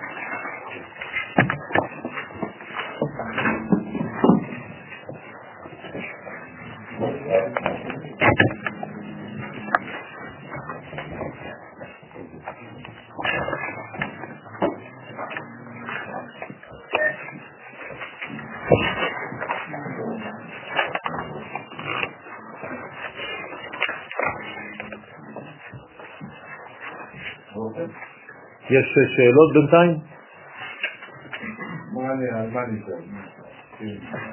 מה נשאל? אפשר להגיד שהכללות היא נמצאת בבינה כן. כל ספירה שנמצאת באמצע היא תמיד יותר כללית מהספירות שבצדדים. כלומר, אתה תיקח את קו האמצע ואיתו אתה יכול בעצם לגלות את השורש האמיתי של כל דבר. תמיד לחזור כמה שיותר לאמצע. ממשיך ואומר, כי וליבה קצליק מיני רוחה דאי וו, הלב שבו הנפש, שהיא סוד המלכות, שמסתלקת ממנה הרוח, שהוא סוד וו, בשם הוויה. אז עכשיו אנחנו עושים את זה באותיות, הבנתם? נכון? הלב, שזה היה האחרונה, אם חז ושלום היא מתחממת יותר מדי, אז היא שורפת את הכל, ולכן זה מפרק חז ושלום את ה-UK ו'. צריך להיזהר מאוד, זה מה שבא לקרר, זה הרוח, וזו הנפש, נכון? אז הרוח באה למתק את הנפש, ו' צריכה למתק את ההא האחרונה, ואירנפין ממתק את המלכות. ואית פרש מנפשה דאי היא ד' והוא נפרד מן הנפש שהיא המלכות, שהיא סוד אוס ד' בדלותה ובקטנותה, זאת אומרת בחינת ד' קוראים לה גם כן, אותה ה', שהיא בקטנות קוראים לה בחינת ד', ה' זה שכשהיא קיבלה ממנו את טיפת הזרע, נכון? הזרע הוא לבן, הוא ממתק אותה. בהתחלה זה ד', אתם רואים שפה זה ד'. כשיש חיבור עם הוו, בתחתית הוו יש את היסוד, נכון? אז היסוד מעביר לה את האות י'. אבל לפני שיש לה את האות י' היא נקראת אות ד', לכן כשהיא קטנה היא בד', עם דלת היא, כן? אתם אומרים את זה בשיר השירים. ואחרי זה כשהיא עם הה' זאת אומרת שהיא קיבלה כאן את המדרגה. לכן אז על דמה נור דלק, על הדם מתגברת אש דולקת המחמם את הלב, ורומז על תוקף דיני המלכות. אז חז ושלום כשהיא בבחינה ד', כשהיא בקטנות, מידת הדין היא חזקה מאוד. זה היה מאוד אה, כוחני? בוודאי, הוא חייב שיהיה לו, לא, זה משהו אחר, זה תכונה של מלך ישראל, הוא חייב שתהיה לו עוצמה כזאת וכוחניות. לא, לא, לא, לא, לא, לא, לא, לא. דוד המלך זה האידיאל של מלכות ישראל, ככה זה צריך להיות. אה, אין הגזמה שם. אין הגזמה. אם אתה לא ראית בדוד מודל לחיקוי של מלכות ישראל, לא הבנת כלום. אין יותר מדוד המלך. זה אנחנו רוצים משיח בן דוד, השתקפות של דוד. ממש, ממש, כן. דינו העצמי. מה? לא, לא. לא. דוד המלך, הוא האידיאל. אתה לא צריך להסכים איתי, זה גמרא, מסכת ברכות, זה לא אכפת מה אתה מסכים. כן. דוד המלך זה האידיאל. הגמרא מתחילה בדוד המלך, מפרשת לנו מה הוא עושה. מי לימד את שלמה מה שהוא יודע? דוד. בסדר, אבל הוא זכה לבנות את בית המקדש. זה לא קשור לזה, זה לא קשור לזה, זה מלך ישראל. זה בניין זה משהו אחר, זה בסדר גמור. אבל המלכות כפי שהיא צריכה להיות זה דוד המלך, אין לנו מודל אחר. אף פעם אתה לא אומר משהו אחר מאשר דוד. כן, דוד עבדה, עבדי וכו' וכו'. גם באשפוזים ולא שלמה. נכון. רומז על תוקף דיני המלכות. אפשר להגיד שזה יוצא בתחילת דרכו, אלא אחרי כל הסיכונים והגיבולים. אז בסוף יש לנו דוד מלך ישראל. זה, זה בסדר, זה לא, זה, זה לא גורע, בוודאי שהמלכות נבנית, אנחנו יודעים את זה. גם הפרסונה נבנית, אוקיי. הפרסונה אפשר להגיד שבסופה היא מגיעה אוקיי, שלה. אוקיי. או שבדרך, מה זה בדוק, בדרך היא עושה תקלות. בוודאי. זה כתוב. לא נכון. נכון. זה הבניין של המלכות, ככה זה המלכות. לכן אני כל הזמן חוזר ואומר לכם, אל תסיקו מסקנות, לומר הלל ביום העצמאות, לפי המצב של הדרך. הבסיס הוא בסיס אלוהי. אחרי זה, כדי להגיע למלכות האידיאלית, זה שלבים. אבל לא בגלל זה שאני סותר את הלידה של אותה מלכות. וכשהרוח מסתלקת מהנפש, יתמר בנפשה, נאמר בנפש, אני ישנה, כי הנפש שהיא בחינת המלכות אינה יכולה לפעול את פעולותיה, אלא על ידי הרוח שמקבלת מזעיר אנפין. אז מישהו צריך למתק את המלכות, חייבים למתק אותו. אחד יתר רוחה לגבי, וכשיבוא ויחזור הרוח לנשב על הלב ששם הנפש, רוצה לומר שזעירנפין ימתיק את דיני המלכות, איתמר אז נאמר בה וליבי ער, שנתעורר הלב שהיא המלכות לפעול פעולותיה. אז הלב יכול לפעול את הפעולות רק כשיש לו רוח. אם אין רוח שמנשבת וממתקת ומקררת את החום, אי אפשר לפעול. בסדר? זה מוח וכבד בגוף האדם. אוקיי? בוא נגיד שזה המוח והכבד. המוח מקרר את הכבד, את הלב. ואם המוח לא בא לקרר את הלב, אז הלב שורף את הכל. כלומר, אתה פועל רק לפי... מה? מה זה אומר? לפי מה אתה פועל? יש אנשים שפועלים ככה, לפי הרגש. אנשים שפועלים רק לפי הרגש ולא פועלים, לא משלבים שכל בתוך הרגש שלהם, הם לא יכולים להחזיק מעמד בשום מקום. הם מתפרצים, הם גם לא יכולים לדבר, באמצע דיבור הם מתחילים לבכות, כן, כי הכל רגש, אין שכל. אם אתה משלב שכל, לא שאין לו שכל לבן אדם, הוא לא יודע לשלב אותו בזמן שהוא עכשיו יתפעל מהרגש. נכון. צריך את שני, את שתי, שתי, שתי הבחינות. חייב, אם לא זה לא עובד. אתה צריך להישאר עם קור רוח כדי לפעול. למה אסור לרופא לטפל במישהו מהמשפחה שלו? כי הוא פחות שכלי, הוא הופך להיות רגשי, פסול. וסליחה? כן, אין רוח. ודע אי הוא, וזה שכתוב שהמלכות אומרת לזעיר אנפין, נפשי הביתיך בלילה. אני, אני דורשת ממך, אני מבקשת ממך, אומרת הנקבה לזכר, המלכות לזעיר אנפין, אני רוצה אותך, נפשי, כשהיא בבחינת שינה בלילה, מתאווה לך, שתמתיק את דיניה. אם אתה לא בא להמתיק אותי בלילה, כן, עכשיו אתם מבינים למה הזיווג הוא בלילה, כי שם זה מידת הדין, והוא צריך למתק את הדינים של הלילה. אף רוחי בקרבי, כשהרוח של זעירנפין הוא בקרבי, אשחררך, אדרוס אותך מפני שכל הנהגותיי על ידך. אז צריך לכוון את זה. גם, רבותיי, בזמן הייחוד. כשאתם מתייחדים, צריך לכוון למתק את מידת הדין של האישה. כן. לא כן, הם בקו אמצעי, אבל יש אחד עליון, כשאתה אומר עליון ותחתון, זה אומר שזה זכר ונקבה. זה כמו ימין ושמאל. ולכן צריך מוחין בתוך מידות. אי אפשר מידות לבד ואי אפשר מוחין לבד. אי אפשר שמיים לבד ואי אפשר ארץ לבד. צריך שמיים וארץ. כל הזמן מה שאתה עושה תעשה ימין ושמאל. ואז תפרוצי. ימין ושמאל תפרוצי. אתה לא עושה ימין ושמאל, אתה נכה. חז ושלום. זה הייחוד. כל המדרגות שאנחנו אומרים לשם ייחוד, קודשא בריך ושכינתה, זה כדי שהדבר יופיע בצורה מאוזנת. גם גשם, כשהוא בא, הוא חייב חסדים. אם הוא לא בא בחסדים, זה הופך להיות מבול. ראינו את זה. אבל אם יש רק חסדים ואין גבורות, אז אין גשם. צריך שניהם. זה בלי זה וזה בלי זה לא עובדים. אין דבר כזה. אף אחד לא יכול. זה יוסף ויהודה.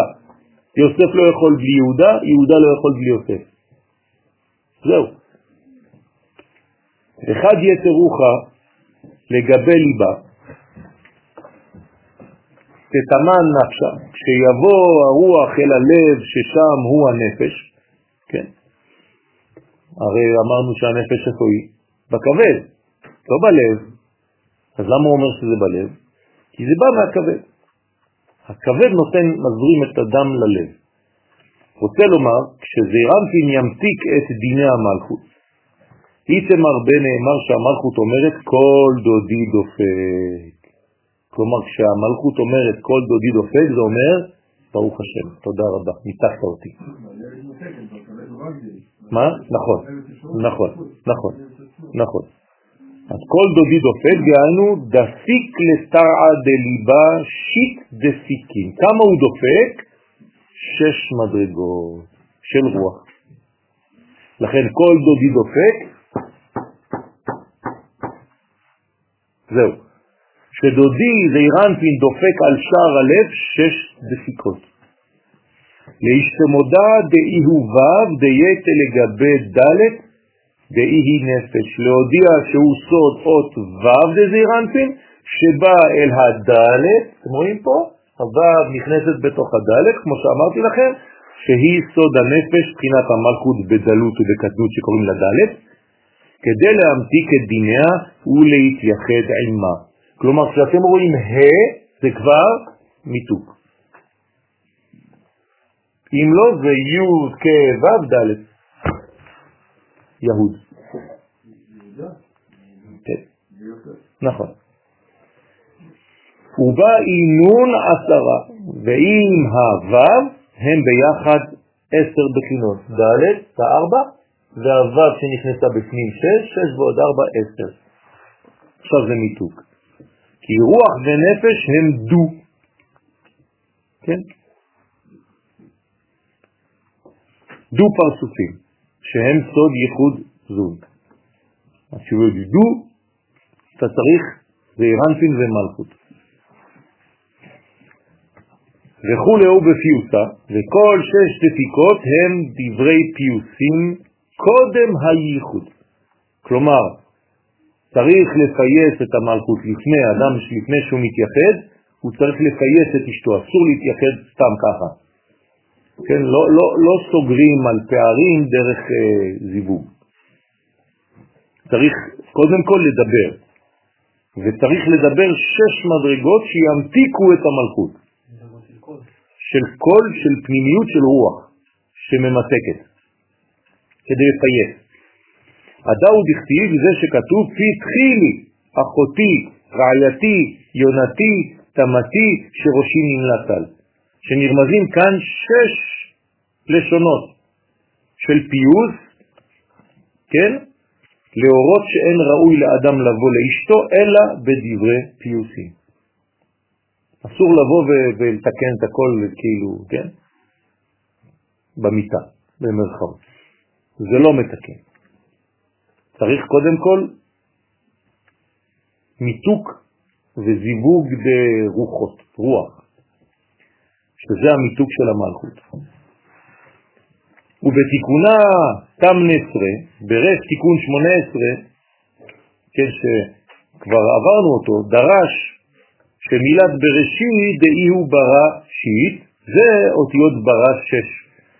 כלומר, כל העניין הזה זה שש מדרגות, דאינון רמיזים כגב נדה, הם רמוזים על ששה לשונות של פיוס באופן זה.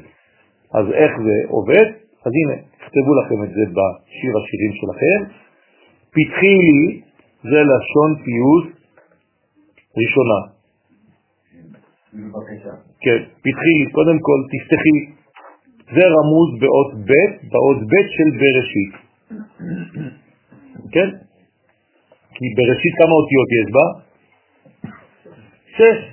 אז אתה צריך לפתוח שש מדרגות במילה בראשית. אז פתחילי זה דבר ראשון. דהי תראה שצורת האות ב' היא כאין שער ופתח. כן, פתוח לצד שמאל. לכן אות ב' היא כנגדו, כנגד הפתח של פתחילי.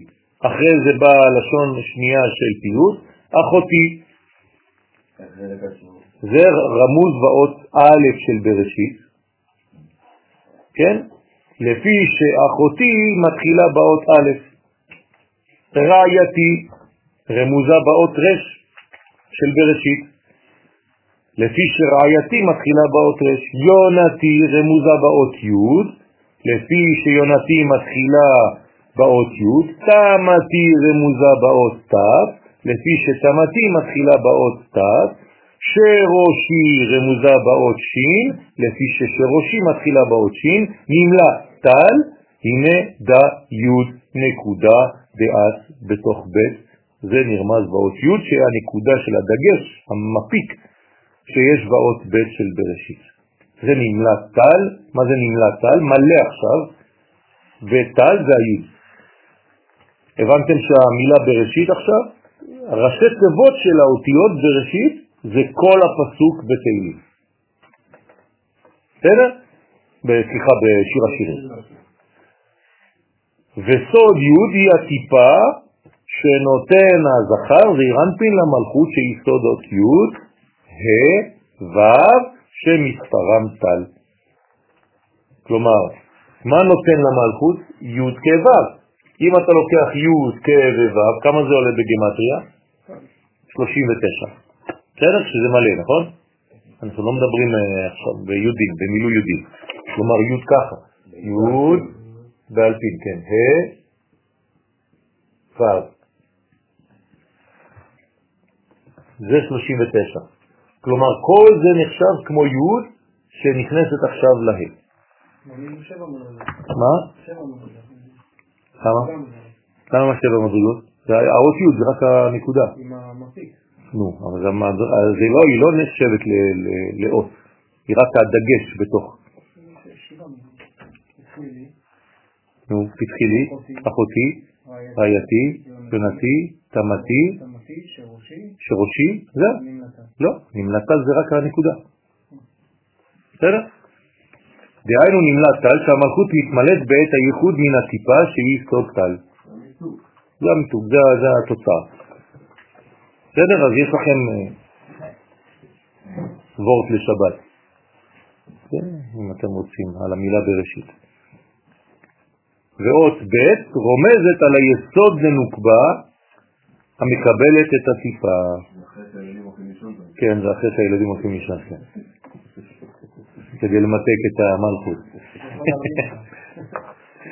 אם היא בבחינת ד', אתה יכול לעשות קוד עכשיו. היום את בדלת או בה'? כן, אם היא בדלת זאת אומרת כן.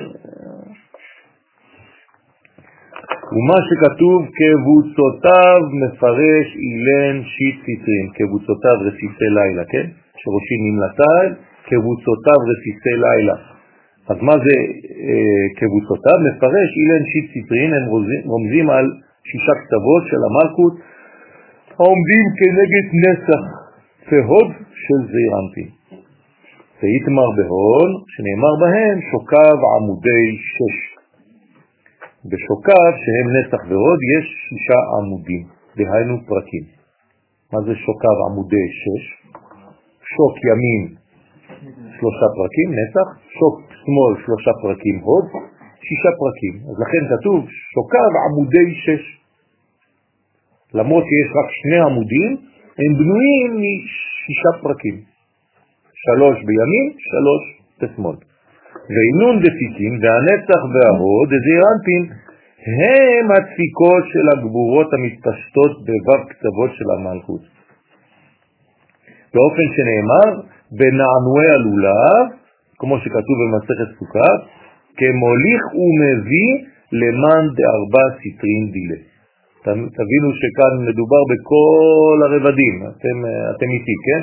הזוהר הוא לא נכנס יותר מדי, אבל הוא זורק את מה שהוא צריך לזרוק, כן? שמוליך ומביא את הלולב במצוות הקדוש ברוך הוא להראות שארבע רוחות העולם הם שלו. כלומר, הכל שייך למדרגה הפנימית האלוהית הזאת, שהם כנגד ד' ספירות, חסד, גבורה, תפארת ויסוד של המלכות, כי נצח והוד זה כבר עמודי שש. מה? המוליך הוא מביא זה ככה? כן. לא, לא, לא. זה אנחנו, הספרדים עושים לפי הקבלה. מעלה ומוריד, כן, למאן דשמיא וארעא. דיליה. מעלה ומוריד את הלולב למי? שהשמיים והארץ הם שייכים לו, הם שלו. שהם כנגד נצח והוד ומלכות, הוא מפרש ושית סטרין אינון שית ספירן ושש רוחות, כן, שישה רוחות, העולם הם כנגד שש הספירות דבק וירנפין של המלכות. וספיקו סליק ונחית בהו וההערות הגבורות שבאות מזעירנפין למלכות עולות ויורדות בבב כתבות שבה.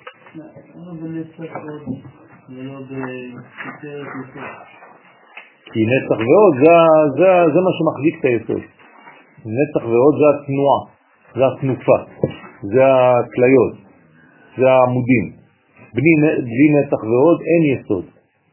היסוד, אמרנו, הוא תוצאה, נכון? של נתח ועוד באופן הכי הכי הכי קרוב אליו.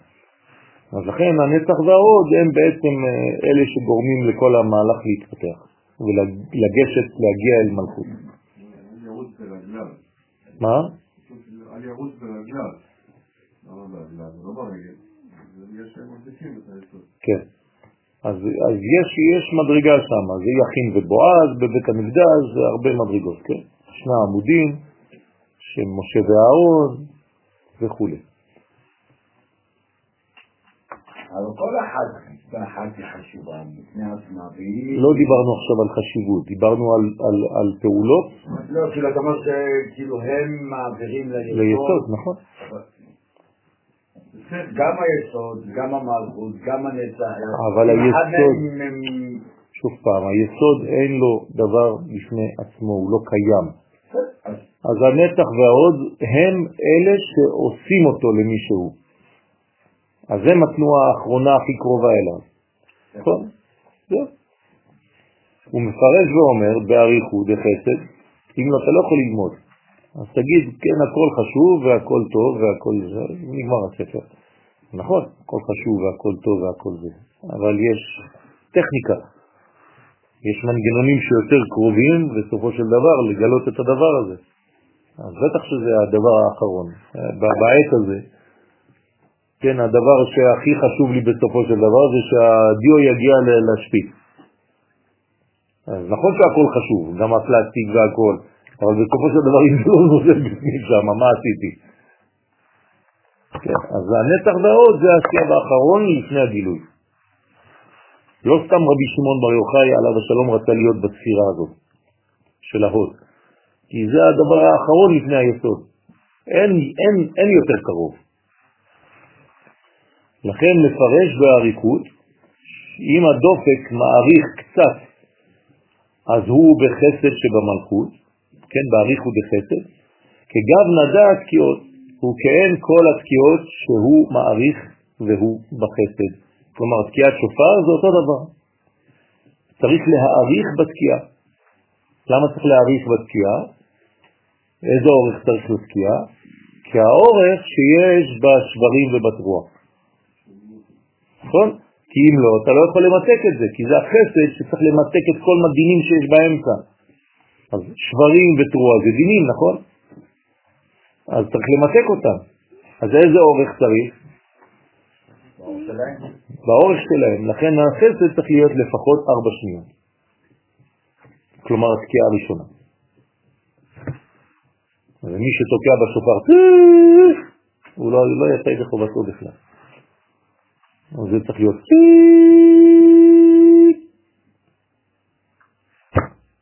בסדר? בתבירות דגבורה. אם הדופק בא בהפסקות, אז הוא בגבורה. כלומר, אם הוא בא באריכות, הוא בחסד. אם זה בא בחתיכות חתיכות בהפסקות, אז הוא בגבורה, שזה שברים. הם כאין כל השברים שמפסיקים בו. במהירו זה עמוד עד האמצעי. אם הדופק דופק מהיר, כן, עכשיו הוא מלמד אותך אפילו בדופק של האדם, להכיר לפי הדופק את המצב הבריאותי של האדם או לא. רבי נחמן מברסלב עליו השלום היה מומחה לזה. הוא ידע רק לפי הדופק של האדם מה המצב הבריאותי של כל אחד ואחד. והוא גילה שיש עשרה כאלה. מה? כן, כן, כן. לא חשוב, אבל זה אותו דבר. מאיפה זה בא הדפיקות האלה? מהנשיפה הזאת. אז זה מחשב רוח. לפרקים, באריכות, זה מה שהוא אומר לך. והוא, אם הדופק דופק במהירות, זה אמר, והוא בתפארת, תהיו תרועה. כן? זה כמו הדפיקות. אתם רואים שגם בנשימות של האדם, בדופק של האדם, יש תוצאות ממש כמו העניין הזה, שזה ניתוק. הוא כאין כל תרועה שהם קולות קטנים במהירות זה אחר זה. הוא מפרש בחסד גבורה תפארת צלקים, והגבורות עולות בחגת דמלכות. כן, חסד גבורה תפארת של המלכות, כן? לכן הגבורות עולות שם. כי שישה פרקים של הנצח וההוד, של זעירנטי, מוסרים את הגבורות ליסוד שלו. אתה רואה? עוד. רק השישה פרקים של הנצח וההוד הם המוסרים האחרונים של הגבורות ליסוד שלו, המסתיים בסוף התפארת של המלכות. כלומר, מי זה סיום התפארת? נצח והוד. מה? נכון. ומשם יוצאות ומתגלות הגבורות. הן בונות, הנצח והעוד, שתי ספירות האלה, הן בונות את כל המהלך של המלכות. לכן חלק הגבורות עולות ומתפשטות בחסד גבורת תפארת של המלכות, בנצח והוד יסוד נחתים, וחלק הגבורות יורדות ומתפשטות בנצח הוד יסוד שלה. הכל מאותם שני עמודים שהם שישה פרקים. וכולהו דווקא לגבי שכינתא דאי סולם, וכל שש הדפיקות דופק ואירנטים אל השכינה שהיא סוד הסולם. כן, קוראים לה סולם לשכינה, סיני בגמטריה, אותו דבר. כל, צום, ממון, כל זה אותו דבר, 130. דבה שיט דרגים שיש בו שש מדרגות שהן ו' כתבות של המלכות.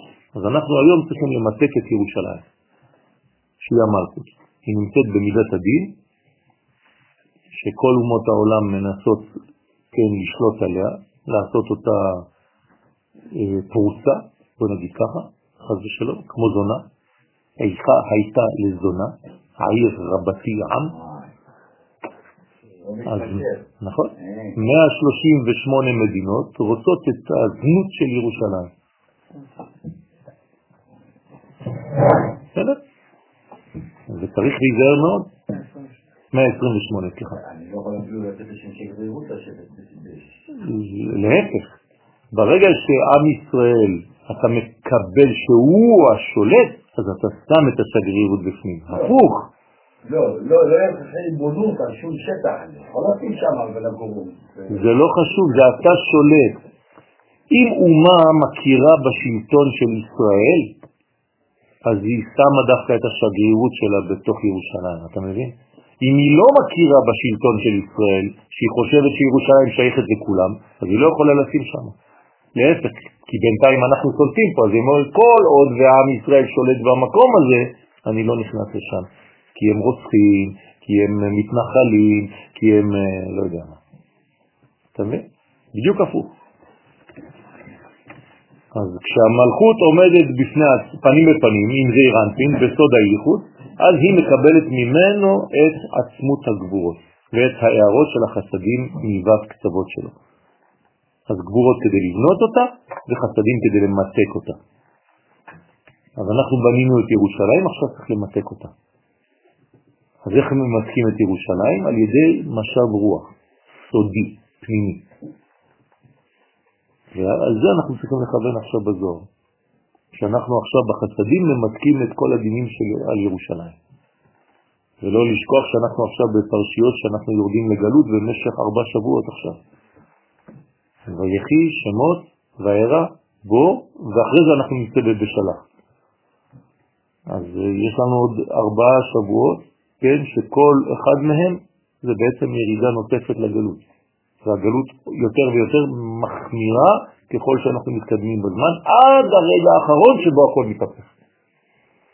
אז גם בחיים שלנו צריך להיזהר ובעזרת השם לשמור על פרופיל נמוך וכמה שיותר למתק את הדבר הזה ולהבין שיש זמנים לעם ישראל שהוא נמצא בגלות וצריך ללמוד הלכות גלות. בסדר? בשביל זה יש לנו את יעקב. יעקב זה בעצם מנגנון כמו איזה מין אה, לא יודע איך לקרוא את זה מבחינה טכנית, אבל זה כמו... לא, לא. בצרפתית קוראים לזה... אה, אה, שכחתי זה בצרפתית, טוב, לא חשוב. לא.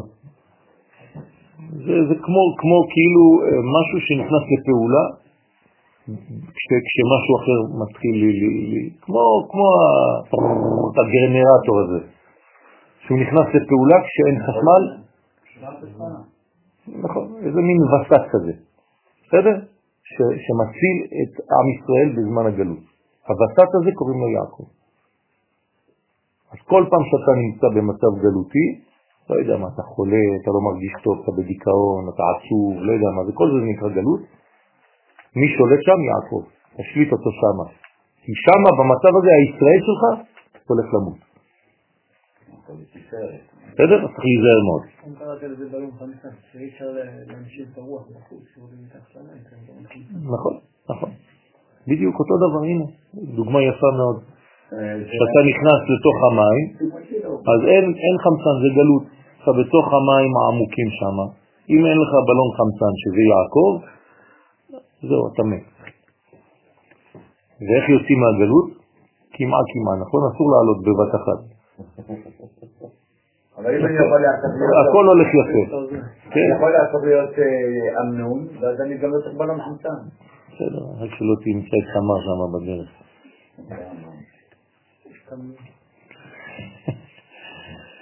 ודע ליבה והמלכות היא סוד הלב, וב ובסולם מלאכי אלוהים שהם הגבורות, סלקים ונחפים, עולים ויורדים, דעינון דפיקין דרוחה, עולות ויורדות, שהן דפיקות של הרוח שבזעיר אנפין, שהן הגבורות העולות בחגת ויורדות בנאי דמלכות.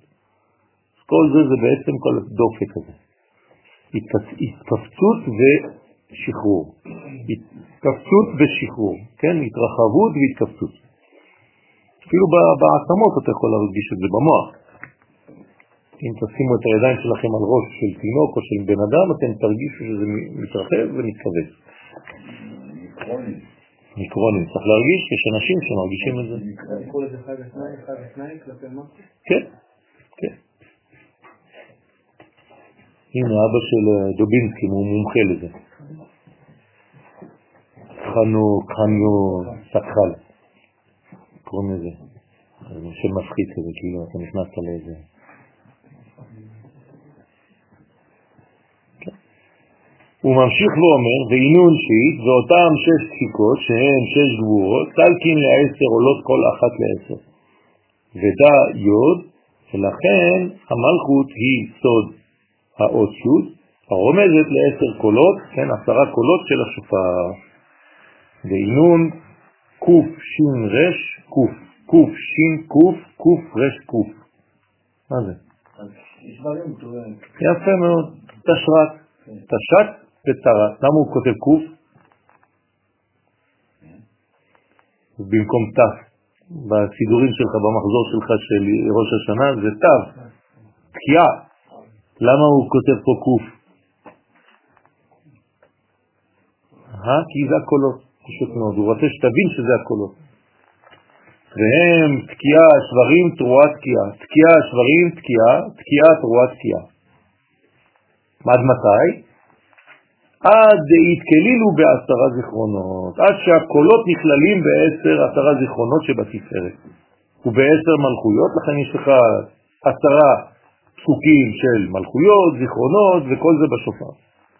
ועוד עשרה קולות נכללים בעשר מלכויות שבחסד ובעשר שופרות, ועוד עשרה קולות נכללים בעשר שופרות שבגבורה.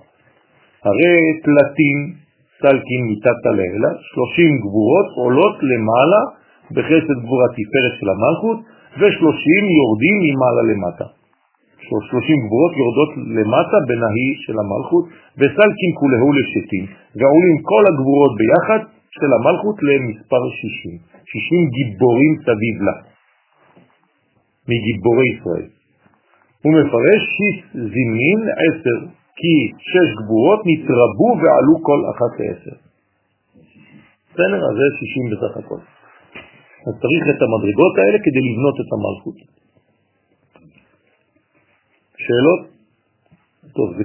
מה? כן, קודם כל צריך לבנות כלי, אמורים. בוודאי. ובעומק, בלי הגבורות האלה, אי אפשר לבנות כלי, ואז אחרי זה אי אפשר למלא אותו.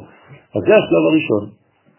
הוא מפרש עוד את עניין הדפיקות ואומר קצה לגדפיקו בתקיפות דגבורה בגבירו, כשהדופק מתגבר ועולה במהירות אצל החולה, כן? אדם שיש לו דופק מהיר מאוד, כן, בחולה, אצל החולה, בתוקף הגבורה, כלומר, בלי עדיין משב רוח, בלי לקרר אותו, אי הוא דין התקיפה, הוא מורה על חוזק הדין, זאת אומרת שהחולה עכשיו ממש חולה, צריך לרפא אותו, מצב קשה, והוא סימן שהחולי כבד. בסדר? ככל שהדופק מהיר יותר, מצב האדם הוא לא טוב, אתם יודעים את זה, נכון? אדם ספורטיבי, הדופק שלו מאוד מאוד איטי. כן, אדם שאפילו אדם ששוחה, יש לו דופק של 20-30 לדקה, אתם לא מבינים אפילו, זה לא יאמן. אדם שנכנס מתחת למים, הוא יכול לבנות לעצמו מערכת של 20 דפיקות לדקה, 30 דפיקות לדקה, זה כלום. אדם ספורטיבי זה 65 לדקה, 60. אדם שמתחיל להיות חולה זה כבר עולה, חז ושלום, עולה עולה. עד קצליק דפיקו והתארך, כאשר הדופק עולה הוא מעריך קצת כאין התקיעה שבחסד, כלומר כשאתה שומע את הדופק ממשיך קצת, אתה, אתה יודע שזה כמו התקיעה. מראה התארך הוא סימן שהחולי מתחיל להתרפא. כן, אז הוא מלמד אותך עכשיו ממש רפואה. בהא מטה כלפי חסד, כן, כי זה מורה שהיטו את דינו של החולה כלפי חסדים. או שמישהו יתפלל עליו, או שעכשיו הקדוש ברוך הוא החליט שזהו נגמר המחלה שלו, אז הוא צריך עכשיו לצאת מהמחלה שלו, איך? ברשות רכוש גדול. כלומר, הוא צריך לצאת מהמחלה שלו עם רכוש, אם לא, אז בשביל מה הוא היה חולה? מה עשית? בשביל מה חלית? מה, אתה חושב שחלית סתם? חלית כדי לצאת מהמחלה שלך עם ידע, שלא היה לך לפני. אם לא, שוב פעם. יותר קשה פעם הבאה. אני קורא למחלה פילת חשיבה. נכון, זה אותו דבר. אז קם סבא מעינון מראה מטיבתא. עכשיו, כל זה עכשיו זה זוהר שאנחנו, רבי שמעון מדבר עכשיו, נכון? פתאום בא לישיבה, קם סבא מאותן הנשמות של בני הישיבה של מעלה. אז הוא יורד עכשיו, כן, יש, יש דיאלוג שם, אין, אין להם בעיות של חיבורים.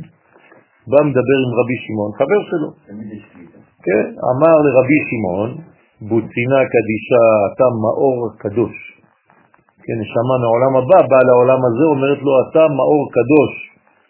הסימנים אילן, הרי אלו הסימנים של הדופק, אינון דמראה בגלותה, הם כאין הסימנים של חולי הגלות. זה אותו דבר. תשימו לב למה חושבת נשמה שהיא כבר לא בעולם הזה. גלות וגאולה. הנושא הכי הכי הכי שצריך לעניין יהודי זה גאולה.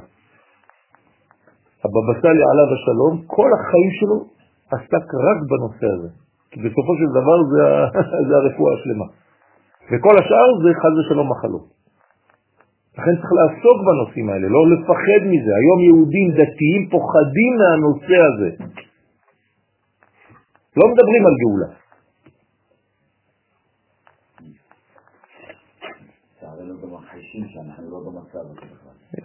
לא חשוב, אבל עצם העובדה שלא מדברים על זה, שפוחדים לדבר על זה ולבנות את המערכת, זה, זה בעיה. אתם יודעים מה קורה כשלומדים נושא? מזרימים את הנושא לחיים. אם אני לומד גאולה, מה אני עושה? אני מביא גאולה. אם אני לומד חז ושלום שבירת הכלים, ואני לא מסיים בגאולה, אז חז ושלום זה מביא דברים אחרים. צריך להיזהר, גם אלה שלומדים קבלה לא יודעים את זה. הם לומדים, פותחים איזה ספר, לומדים, לומדים, לא חשוב, אולי הם נפלו על איזה, לא יודע מה, קליפות או איזה נושא אחר, ונשארים שם בנושא הזה, סוגרים את הספר, בואו נלמד פעם הבאה. מה קרה? הם נשארו עם הרושם של הקליפות של סוף הלימוד שלהם, חז ושלום. סכנה גדולה, להיזהר מאוד, גם כשאתה לומד, אתה צריך לדעת איך אתה לומד.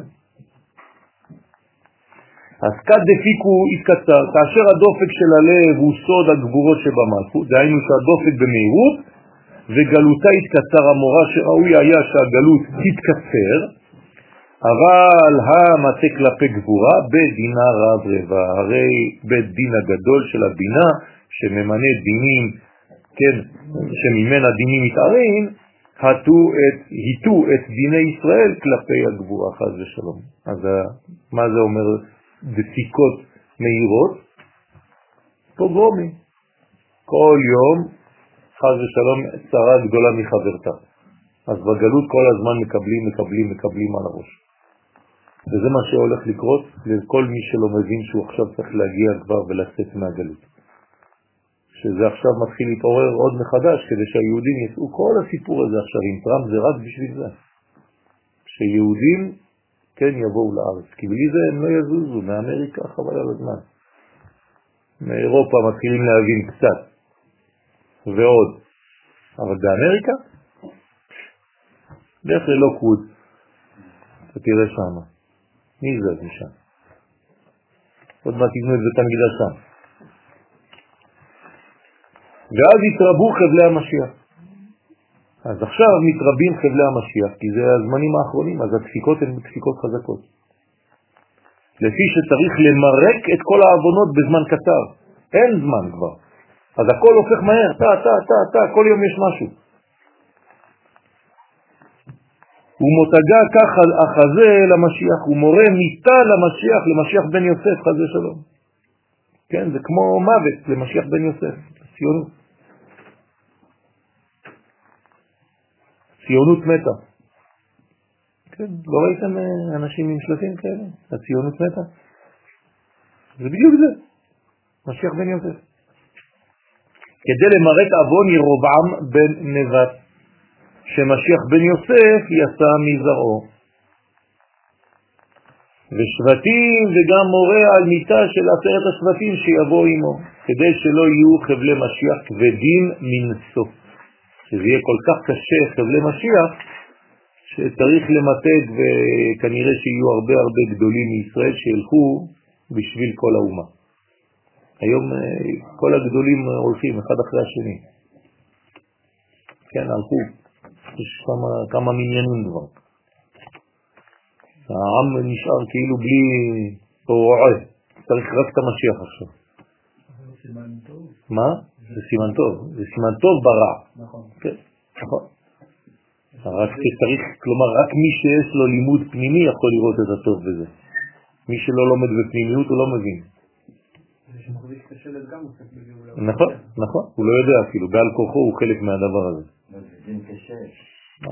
כאילו אומר שזה חסד שממשיך את הדין, אבל זה דין קשה, פשוט בסך הכל תעלה על מטוס ותגיע ויצטרכו למות גדולי הדור. נכון, זה לא פשוט בכלל. אם זה היה כל כך פשוט לעלות על מטוס ולהגיע, תאמין לי שמיד כולם היו פה כבר. אבל יש ביזנס. הביזנס באמריקה זה... אתה לא יכול בלי זה. כן? זה הם טוענים אותנו. נכון. נכון. שם עובדים שם. באמריקה עובדים. אנשים עובדים. גם אלה שלומדי תורה הם עובדים. כבדים למצוא בגינדה ומיעט ההיא חולה בגלותה לישראל. בשביל זה החולה, שהיא השכינה, החולה שהיא השכינה, שהיא בגלות, היא במצב של חולי, כן, חול, השביעה את ישראל.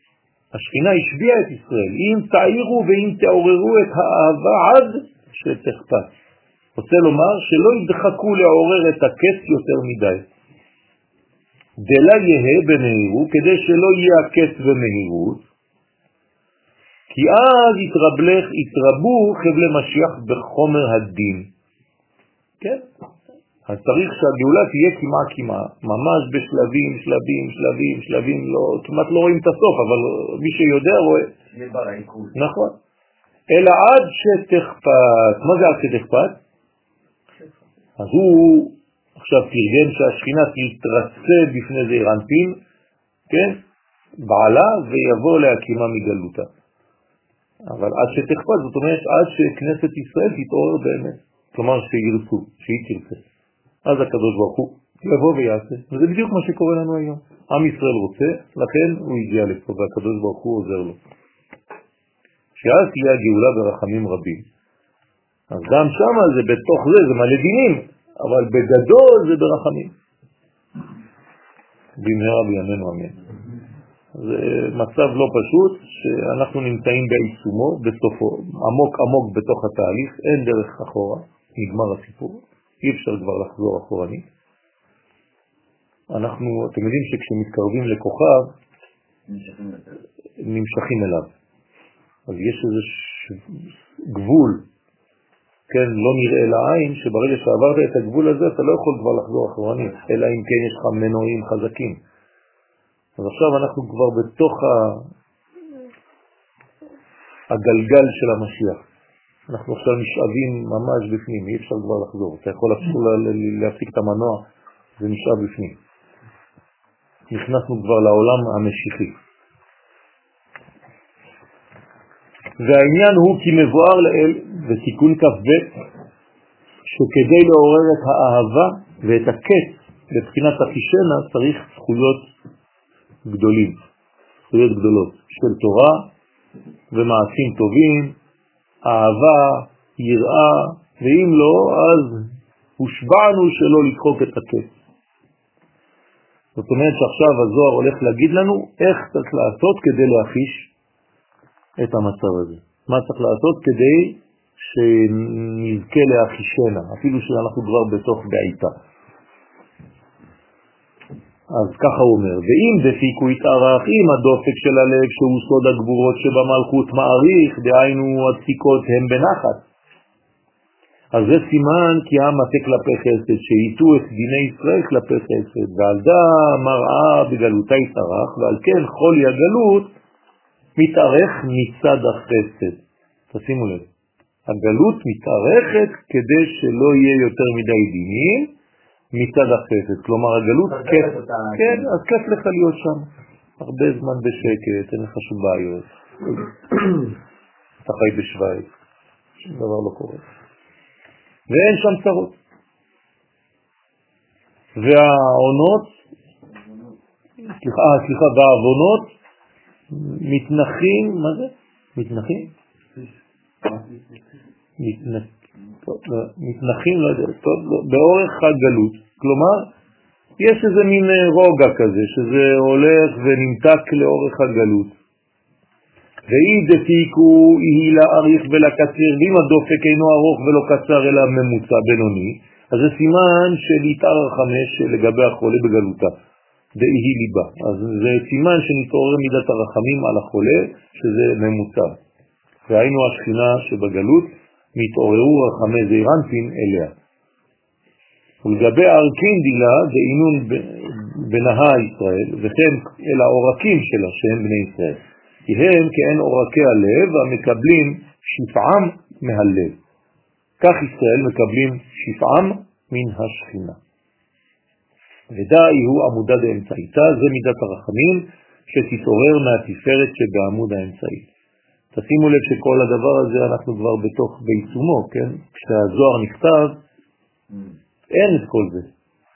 היום אם היית אומר לרבי שמעון בר יוחאי בזמנו רוב עם ישראל נמצא בארצו, זה כבר מבחינתו, זה נגמר הסיפור. זה בדיוק מה שקורה היום. רבותיי, נגמר הסיפור. אנחנו כבר רוב עם ישראל בארצו. כל מה שנשאר זה עדיין, אה, כן, אנשים שלא מאמינים כי הם חושבים שזה עדיין לא הגיע הקץ בגלל שאסור לדחוק את הקץ.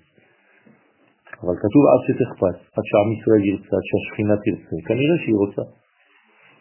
רוצה לומר אם הגלות תהיה מצד התפארת שהוא בינוני, לא דין קשה ולא חסד גמור, אלא בצער מעט. אז עלי תמר, על הגאולה העתידה נאמר וברחמים גדולים אקבצך, שאז יתגלו רחמים של ארי חנפין הנקראים רחמים גדולים בזעיר אנפין. אני חושב שהיום אנחנו במצב הזה, רבותיי. זה רחמים גדולים.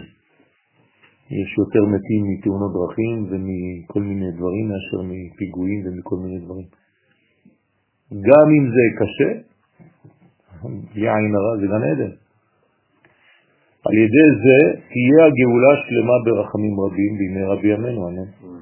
ועוד מפרש מה שאמר לאל, כי אם הגלות תהיה מצד הגבורות, דהיינו מצד שהגיע הזמן של בעיטה, אבל ישראל אינם מתוקנים עדיין כראוי, כנ"ל בדברי רבי שמעון, אז מצד בחינת אחישנה, היינו שהערב רב מרבים לענות ולהצר לישראל. הנה גם זה. הם מחישים? כן, על ידי זה שהם מסתרים עלינו ועושים הפגנות וקוראים לחיסול המדינה. אתם יודעים שיש אנשים דתיים, שומרי תורה ומצוות, שמתחבקים ומתנשקים עם, עם הערבים ומתפללים לבורא עולם שפלסטין תשלוט פה. אז יש, הנה, אז כל אלה, מה הם עושים לנו? הם מזרזים את התהליך. ובזה גורמים למהר את הגאולה. זה סבל, כשאתה רואה את זה, אתה מת מעצבים, כן, אז זה סבל, הסבל הזה זה חלק מהאחישנה. או מצד שישראל עוררו את האהבה קודם שתכפת ועדיין אינם ראויים לבחינת אחישנה, כן? כמו שזה היה למשל בא, אולי בעלייה של הקיבוצים שרצו, רצו, רצו, אבל הם היו רחוקים. אז גם זה, זה, זה שיעור. יש אבות ויש בנים. כן? האבות, הם, הם לא רוצים מדינה בגלל שאין מספיק קדושה, והבנים הם רוצים מדינה למרות שאין מספיק קדושה. אז מי צודק? שניהם. אז זה בא אליהו הנביא, והשיב לב אבות על בנים ולב בנים על אבותם. צריך אומץ שאין כבר לאבא, כי אבא מזדקן, אז עזוב, בגיל שלי אני כבר לא... עד שלא יהיה קדושה אני לא נכנס. צריך אומץ של בן שלא אכפת לו משום דבר, והוא בא ועושה דברים. מצד שני, צריך גם חוכמה של האבא, שאין לה ילד. אז הקדוש ברוך הוא שולח לנו את אליהו הנביא ומחבר בין שניהם. אבל באבנים אנחנו נעשה את זה. אב ובנים, כן, יכול להיות שזה אבנים. ונזכר כאן בדברי הסבא. אזי בכל אלו כד דפיקו איהו בתרועה במהירות. כשהדפיקה היא כעין הקולות של התרועה, שהם במהירות וברציפות, כן? דהיינו דוחקה, בשר דוחקה, כלומר דוחק הצרות הם כל כך תכופים זה אחרי זה. עוד לא התעוררת מהמכה, אתה מקבל עוד אחד. כן, חז ושלום, מיד יהיה תפורקנה, זה סימן שמיד בקרוב תבוא הגאולה. לכן מה בא אחרי התרועה? תקיעה גדולה. זה הגאולה. אחרי ה... כן? זה שקיבלת מכותרת. ועוד יסוד בעניין הגלות, כי היא החולה דאי הוא ליבה, החולה ההיא שהיא הלב, דהיינו השכינה, שהיא חולה בגלות. כד רוחה לה נשיב לגבה כאשר הרוח מהערות החסדים דזעירנטין אינו נושב לקרר את חום הלב שרומז על דיני המלכות. ואית מרבה שנאמר ברוח ורוח אלוהים, רוח של הבינה, כן? אלוהים, מרחפת בכנפי ריאה על פני המים שהם על הריאה השואבת כל מיני מימות. אסור שיהיה מים בריאות, זה שואב את המים. אם יש מים בריאה, חד ושלום. נכון. איך זה, איך זה מעדה? על ידי הרוח. אי הילה דפיקת בערכין דילה, ואם הרוח של הריאה אינו מנשה ודופק בעורקי הלב לקרר את חומו, אז מתגבר חז ושלום החולי, רוצה לומר שאין, אם אין רוח שהוא סוד החסד שמקבל זעירנטין מן הבינה, שהוא מנשה במלכות להמתיק את דיניה, אז מתגברים הדינים חז ושלום על ישראל, וכולי הוא חשיבים בגלותה כמתים, ואז כולם נחשבים בגלות כמתים, מחמס צרות מרובות. ויתמר בהו ונאמר בהם במחשכים או שיבני כמתי עולם. כן? מה דורשים חז"ל על זה? במחשכים או שיבני? תלמודה של בבל. יפה, זהו תלמודה של בבל. כלומר, תלמוד בבלי זה להיות יושב בחושך. לא פשוט בכלל. מה? נכון. אז מה זה השם? יפה, זה תורת הסוד, נכון. זה י' כו' זה שם הוויה. ירושלמי היה לפני הבבלי, לא? לא. אז זה נקרא קמטי עולם, עם ישראל בגלות נחשב למת, כן, זה חשכות הגלות והצרות רחמנה יצרה. הגלות והצרות, הצרות בגלות זה לא צרות שאתם חושבים. זה פשוט אתה לאט לאט בשקט אתה נעלם, אתה מתאדה, לא רואים אותך. משהו, זה, זה, זה, מי שלא חווה את הגלות, הוא לא, הוא לא יכול להבין על מה אני מדבר בכלל. זה מין שקט מדומה כזה שאתה הולך ושוכח, שוכח ומתרגל, אחרי זה אתה נהיה מלא פחד לשנות ולחזור לפה. אתה לא יכול, כאילו תפסו אותך עם איזה דבק, אתה לא יכול לזוז. אז גלות זה קיבעון? ממש, זה מוות, זה מוות בתוך הדור. בוודאי, אבל אתה כבר במצב כללי גאולי. תמיד, נכון, נכון, נכון. אבל יש איזה מין קיפאון כזה, זה מפחיד, פשוט מפחיד, שלאט לאט אתה הולך. אתה הולך וזהו, ואחרי זה נו, מה לעשות? הוא לא יודע, הוא לא מבין. אני רואה את התלמידים שלי, אני מקבל תלמידים חדשים כל שנה במכון. מסכנים, הם באים, אתה לא יודע מאיפה הם יצאו, מי, מי שלח אותם. זה חסד אלוהי עליון שאתה לא מבין בכלל מאיפה הם יצאו שם. תשאיר אותם עוד שנה, שנתיים, כולם יהיו 80 אחוז, 90 אחוז, זה כבר מספרים, זה לא, זה מציאות.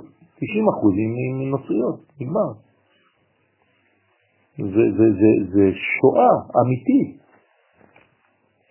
באמריקה אין משפחה, אתה לא יכול לעשות סדר פסח בלי, בלי, בלי מלא גויים בשולחן. גם בצרפת, נגמר. אתם לא מבינים את זה, אתם, פשוט נולדתם פה, ברוך השם, אתם לא יודעים מה הולך. אני, אני חושב שאף פעם לא הייתי בליל, בסדר פסח בצרפת בלי איזה, לא יודע, איזה חמישה שישה גויים. הם לא יודעים מה הם עושים פה, הם מחכים שזה ייגמר. אה, לא. נכון, הערל לא יאכל בו, נכון, זה בקורבן. אבל עכשיו זה מיני אז תעשו חגים אחרים, לא חיקוי. מה? תזמין אותם לחגים אחרים, לא לא, אני אומר לך, זה דבר, זה דבר, אתם צוחקים על זה, זה נראה לכם קל, אבל אני אומר לכם שזה שואה. שואה שקטה, זה פשוט מבהיל. ומי שחי שם רואה את זה, והוא נרדם, נרדם, נרדם, בשקט, בשקט, הולך למות. כן, אתם יודעים איך, איך הם הורגים את ה... יש להם איזה מין אה, חיות מים. עם כל מיני אנטנות וכל מיני דברים כאלה, השם ירחם. הם שמים אותם במים ומדליקים את האש בתוך המים. ולאט לאט, נעים, נעים, נעים, והוא מקרה את ככה זה. ממש ככה אני הרגשתי בגלות. סגרתי את עצמי בתוך בועה כדי לא להיכנס לשם. כאילו התמודדתי כמו איזה midnight express, כאילו כולם הולכים לצד אחד ואני הולך לצד שני. כדי לא להיכנס לתלם הזה. הייתי מדבר לבד בעברית, לבד, לבד, בכל רם, הייתי מדבר לבד בחדר. פשוט, ברוך השם, שתבח שמו שאנחנו פה. אנחנו נסיים בנימה חיובית. אה, ובגינדה אנחנו נמשיך, יש עכשיו נימה חיובית. בגלותה אני ישנה, ובשביל זה כשהשכינה בגלות היא אומרת אני ישנה. היא ממש בתרדמה של, של זהו. דהיינו היא חולה בגלותה, והיא חולה וישנה בגלות מחמת צערן של ישראל.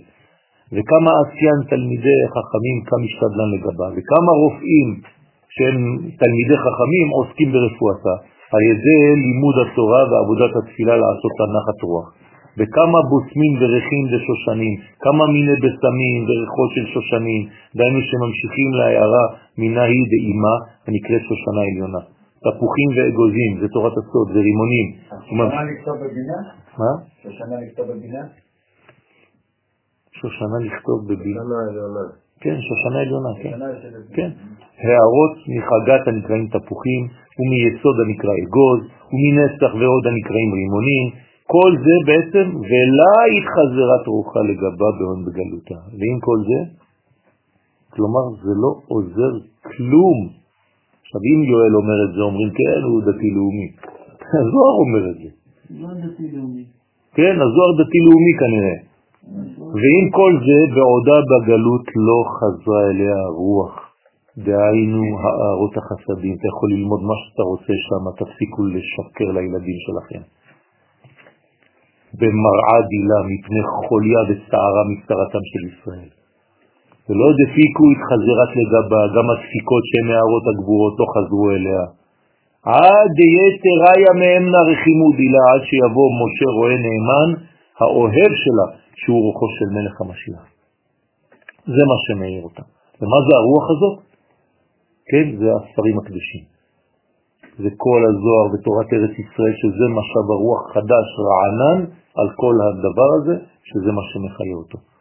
דאית מרבה שנאמר בו הרועה בשושנים, שהוא רואה את השכינה וממשיך להערות נאי דאימה, זה כבר עולם הבא, זה מלכות, זה בינה, שהם סוד השושנים, אם לא, בלי זה אי אפשר. והייצא לתפוח, הוא מביא לתפוח שהוא סוד הערות החגת דזירנטין, ושווה לחותמה, ושם אותו לחותם כדי שיתריח, כמו שבן אדם שהתעלף, רוצים שיתעורר, שמים לו איזה ריח חזק.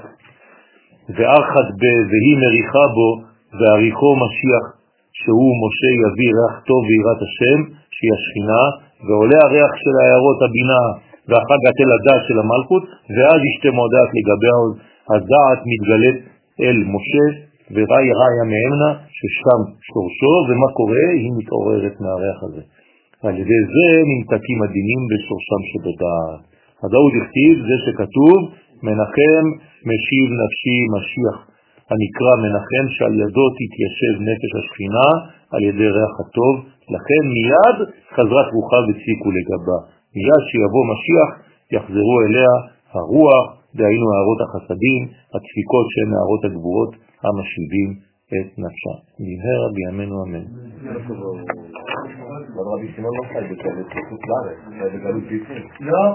הוא היה בארץ, נכון.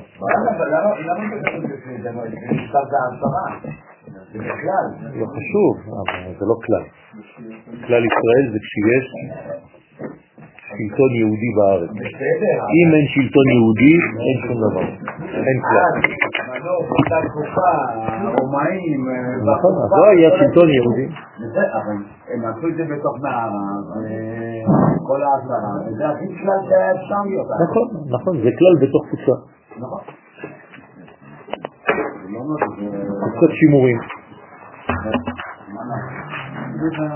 רבי חנניה.